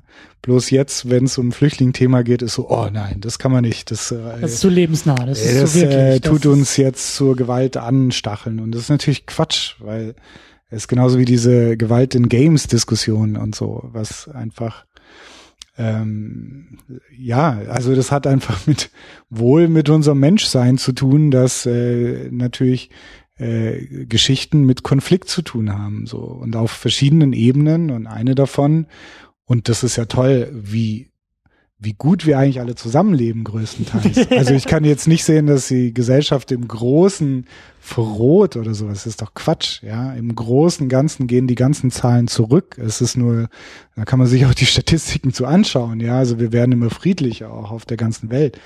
Und Filme gehören dazu und das ist so eine Sache, die erinnern uns ja durchaus an Zeug, was ich nicht persönlich erleben will. Ich will mir einen Film drüber angucken können, wie es ist, in den Krieg zu gehen, aber ich will das nicht machen, ja. Oder äh, also ne, man will nicht die Abenteuer der Figuren teilen, so also man will sich das anschauen und so kann man es auch genießen, aber ich will nicht die Schmerzen durchleben, die diese Figuren durchleben müssen. Und das ist das auch das Missverständnis, was der Horrorfilm oft erlebt, gerade hierzulande. So, was hat denn das jetzt für einen Wert? Die Filmemacher müssen ja pervers sein, hört man immer so. Das habe ich auch irgendwo über mich gelesen. Das bestimmt bin ich auch. Nein, aber es ist so dieses alte Missverständnis, so so du musst pervers sein, wenn du was Perverses zeigst. Aber das ist ja bloß, weil ich gucke, was in der Welt stattfindet und irgendwie dafür einen Ausdruck finde oder das zeige oder eine Geschichte drüber mache. Ja, äh, also das heißt ja nicht, also ich, aber es heißt ja nicht, dass der Macher pervers ist, sondern dass und auch wenn Leute das angucken, heißt es auch nicht, dass die pervers sind, sondern dass es es ist immer klar, in welchem Leben du auch immer bist, dort kannst du dir was holen, eine Emotion, eine, äh, erleben, was du im echten Leben nicht hast und hoffentlich nicht haben musst, ja. Wir, ähm, es ist ja gerade nicht, wir können ja nicht nur sagen, ja, du musst jetzt mal äh, Folter erlebt haben, um dir Hostel anzuschauen oder so. nee, das machst Ja. du, um dann was auch immer, ja, was auch immer du da rausziehst, aber das ist, es ist erstmal legitim und das heißt nicht, dass alle nur Psychopathen drin, draußen rumlaufen, sondern dass das äh, wir brauchen, glaube ich, diese, also weißt du, wir, unser, unser Geist giert nach mehr, als uns vielleicht das tägliche Arbeiten gibt. Und, ja. Und vor allen Dingen, ne, so, da kommen wir dann auch irgendwie schon fast wieder auf den Menschenbilder, so, der Mensch ist halt unendliches Potenzial. Und er hat auch Potenzial in nicht so schöne Dinge. Ha. Also, das steckt ja in uns allen drin. Darum geht's auch in dem Film, ne? Also in hier Immigration Game, weil die Frage ist ja immer auch, Joe ist ein guter Typ, ne? Ja, ja, da Also- machst du auch einiges mit dem. Und Also, was für Potenziale stecken da schon in ihm, die geweckt werden und Mhm. nicht so. Mhm. Aber grundsätzlich ist es, ähm, und das ist auch Thema des Films, und darin glaube ich viel mehr, in einem, in einem schlechten System kann es keinen, also dann äh, wird der gute Mensch untergehen. So, es, es hängt halt drauf an, äh, davon ab, in welchem System wir sind. Weil es genauso wie, ja, ist blöd, aber es ist halt, also es gab ja äh, zur Nazi-Zeit, gab ja auch dieses berühmte äh, Buch mal, wo so Soldaten äh, gefangen wurden von den Amerikanern, bevor der Krieg vorbei war und dann belauscht wurden und äh, äh, die gehört haben, wie die über ihre Taten reden und äh, die mega beiläufig drüber gesprochen haben, was sie alles äh, getan haben und wen sie wie umgebracht haben, weil, warum? Ja, das waren vielleicht, aber das ja mal, waren das jetzt Monster? Ja, auf eine Art natürlich, aber weil der Kontext ihrer Gesellschaft das zur Normalität gemacht hat. Und das ist die große Gefahr. Und darum geht's. Also wenn zum Beispiel, ja, wie, wie im Nationalsozialismus dann äh, äh, für Juden ein Wort wie Ratten gefunden wird und alle irgendwann akzeptieren, ach so, das sind jetzt, Mhm. das sind gar keine Menschen. Mhm. Und es ist die neue Normalität. Also das empfinde ich als, als große Gefahr, weil das System macht, wie sich Menschen verhalten, viel mehr als sie selbst aus eigenen moralischen Erwägungen äh, das oft bestimmen. Also der Kontext unserer Gesellschaft ist halt wichtig. Und solange wir eben natürlich Gewalt öffentlich nicht gut geheißen wird, ist es auch okay. Und dann darf das auch der Film machen, aber der soll dann ruhig dran erinnern, was wir nicht wollen. Ja. Und da kann, soll ich mich ruhig, äh, kann ich mich auch am Shooter ausleben. Aber wenn ich weiß, in der Gesellschaft ist es nicht akzeptiert, dann das ist das Wichtige. Letzte Frage, auch noch so ein bisschen, äh, geht glaube ich auch in Richtung Genre, geht auch in Richtung Film. Äh, ohne vielleicht zu konkret über den Film zu reden. Glaubst du an Helden? Ha, die alte, glaube ich an Helden. Ja, ich, pff, ich habe mir das, ich glaube definitiv an ja, an Leute, die dort hingehen, ähm, wo wir nicht hingehen würden oder dort reagieren, wo wir nicht reagieren. Allerdings weiß ich auch einiges drüber, dass das mit den Skills zusammenhängt. Und das ist auch wieder wie Joe, der den Flüchtling beschützt, hängt, Weil das kann.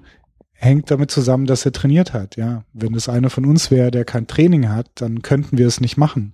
Also, und das hat man, dazu gibt's ja auch Tests, auch genauso wie diese berühmte Situation in der U-Bahn, wo jemand stürzt oder irgendwas passiert oder jemand greift jemand an und viele Leute reagieren nicht. Ähm, das Gehirn schaltet natürlich sehr schnell und schätzt die Situation ein. Und die, die reagieren, sind oft Leute, die auch diese Skills dann tatsächlich haben und sich das zutrauen auch oder, oder Fälle schon geübt haben. Und ja, da kann man wieder diskutieren, ist es wichtig, sich auf so Sachen vorzubereiten oder irgendwie ist es gut oder nicht. Aber ja, auf jeden Fall gibt es mutige Menschen und Menschen, die irgendwie, glaube ich, heldenhafte Sachen machen, die andere nicht machen würden oder können. Mhm. Ja, definitiv. Das wäre, das wäre so eine Sache, da müssten wir dann noch mal, da könnten wir noch mal intensiver drüber sprechen, so, also wenn der Film gelaufen ist. Also ja. Der Film lädt dazu ein und dann muss man ihn aber wirklich gesehen haben. Ja. Finde ich. Ähm, was steht denn noch so an mit dem Film? Also jetzt die Kinoauswertung. Ähm, gibt's da schon, gibt, gibt's noch weitere Festivals, auf denen da eingereicht ist? Kannst du da schon irgendwie so ein bisschen, kannst du was sehen am Horizont oder bist du jetzt mit deinem Fokus komplett auf der Gegenwart, weil erstmal ins Kino bringen? Also ich bin jetzt noch gespannt, wie es mit den Verkäufen in andere Territorien läuft. Da, das kann ich jetzt auch noch nicht abschließend sagen. Soweit ich gerade weiß, ist unter anderem nach Japan und China auch verkauft und ähm, ein paar andere Länder. Aber das heißt, da wird er dann noch auf die eine oder andere Art erscheinen. Amerika wird noch interessant. Also kommt er in Amerika raus und in Trump-Land. Äh, ja, ist ja auch nochmal. Also da verstehen auch viele natürlich sofort, was gemeint ist. So.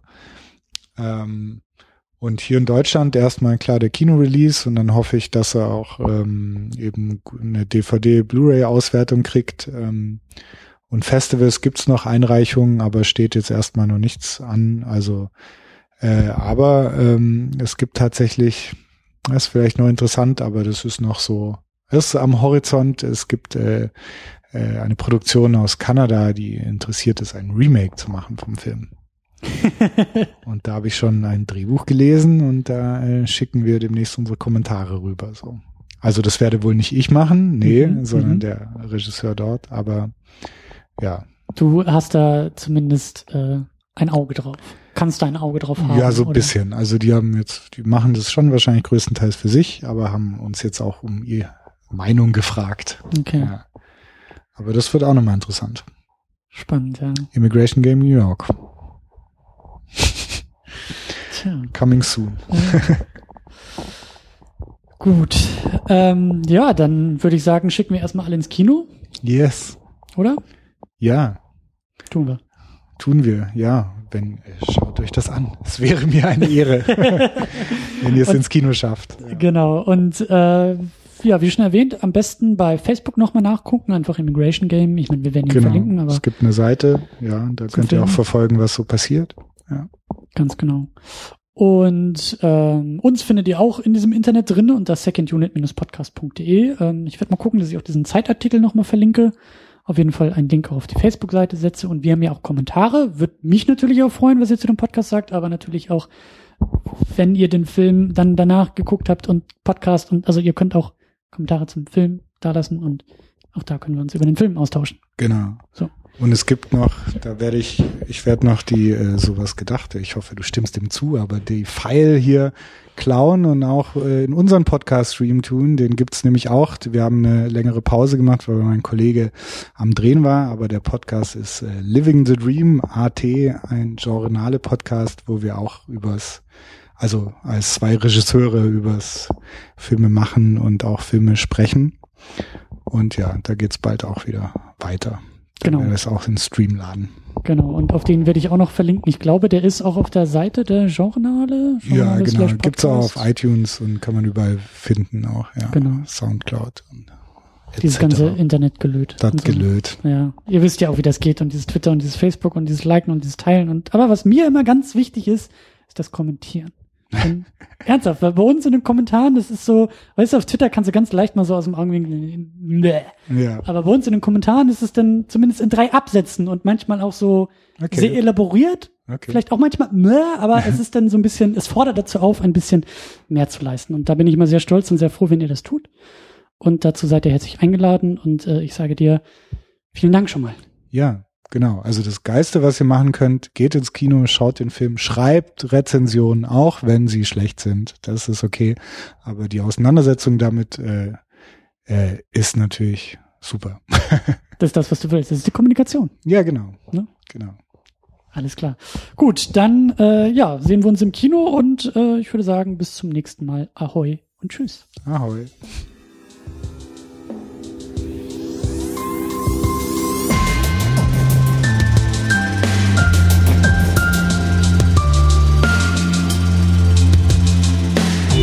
Say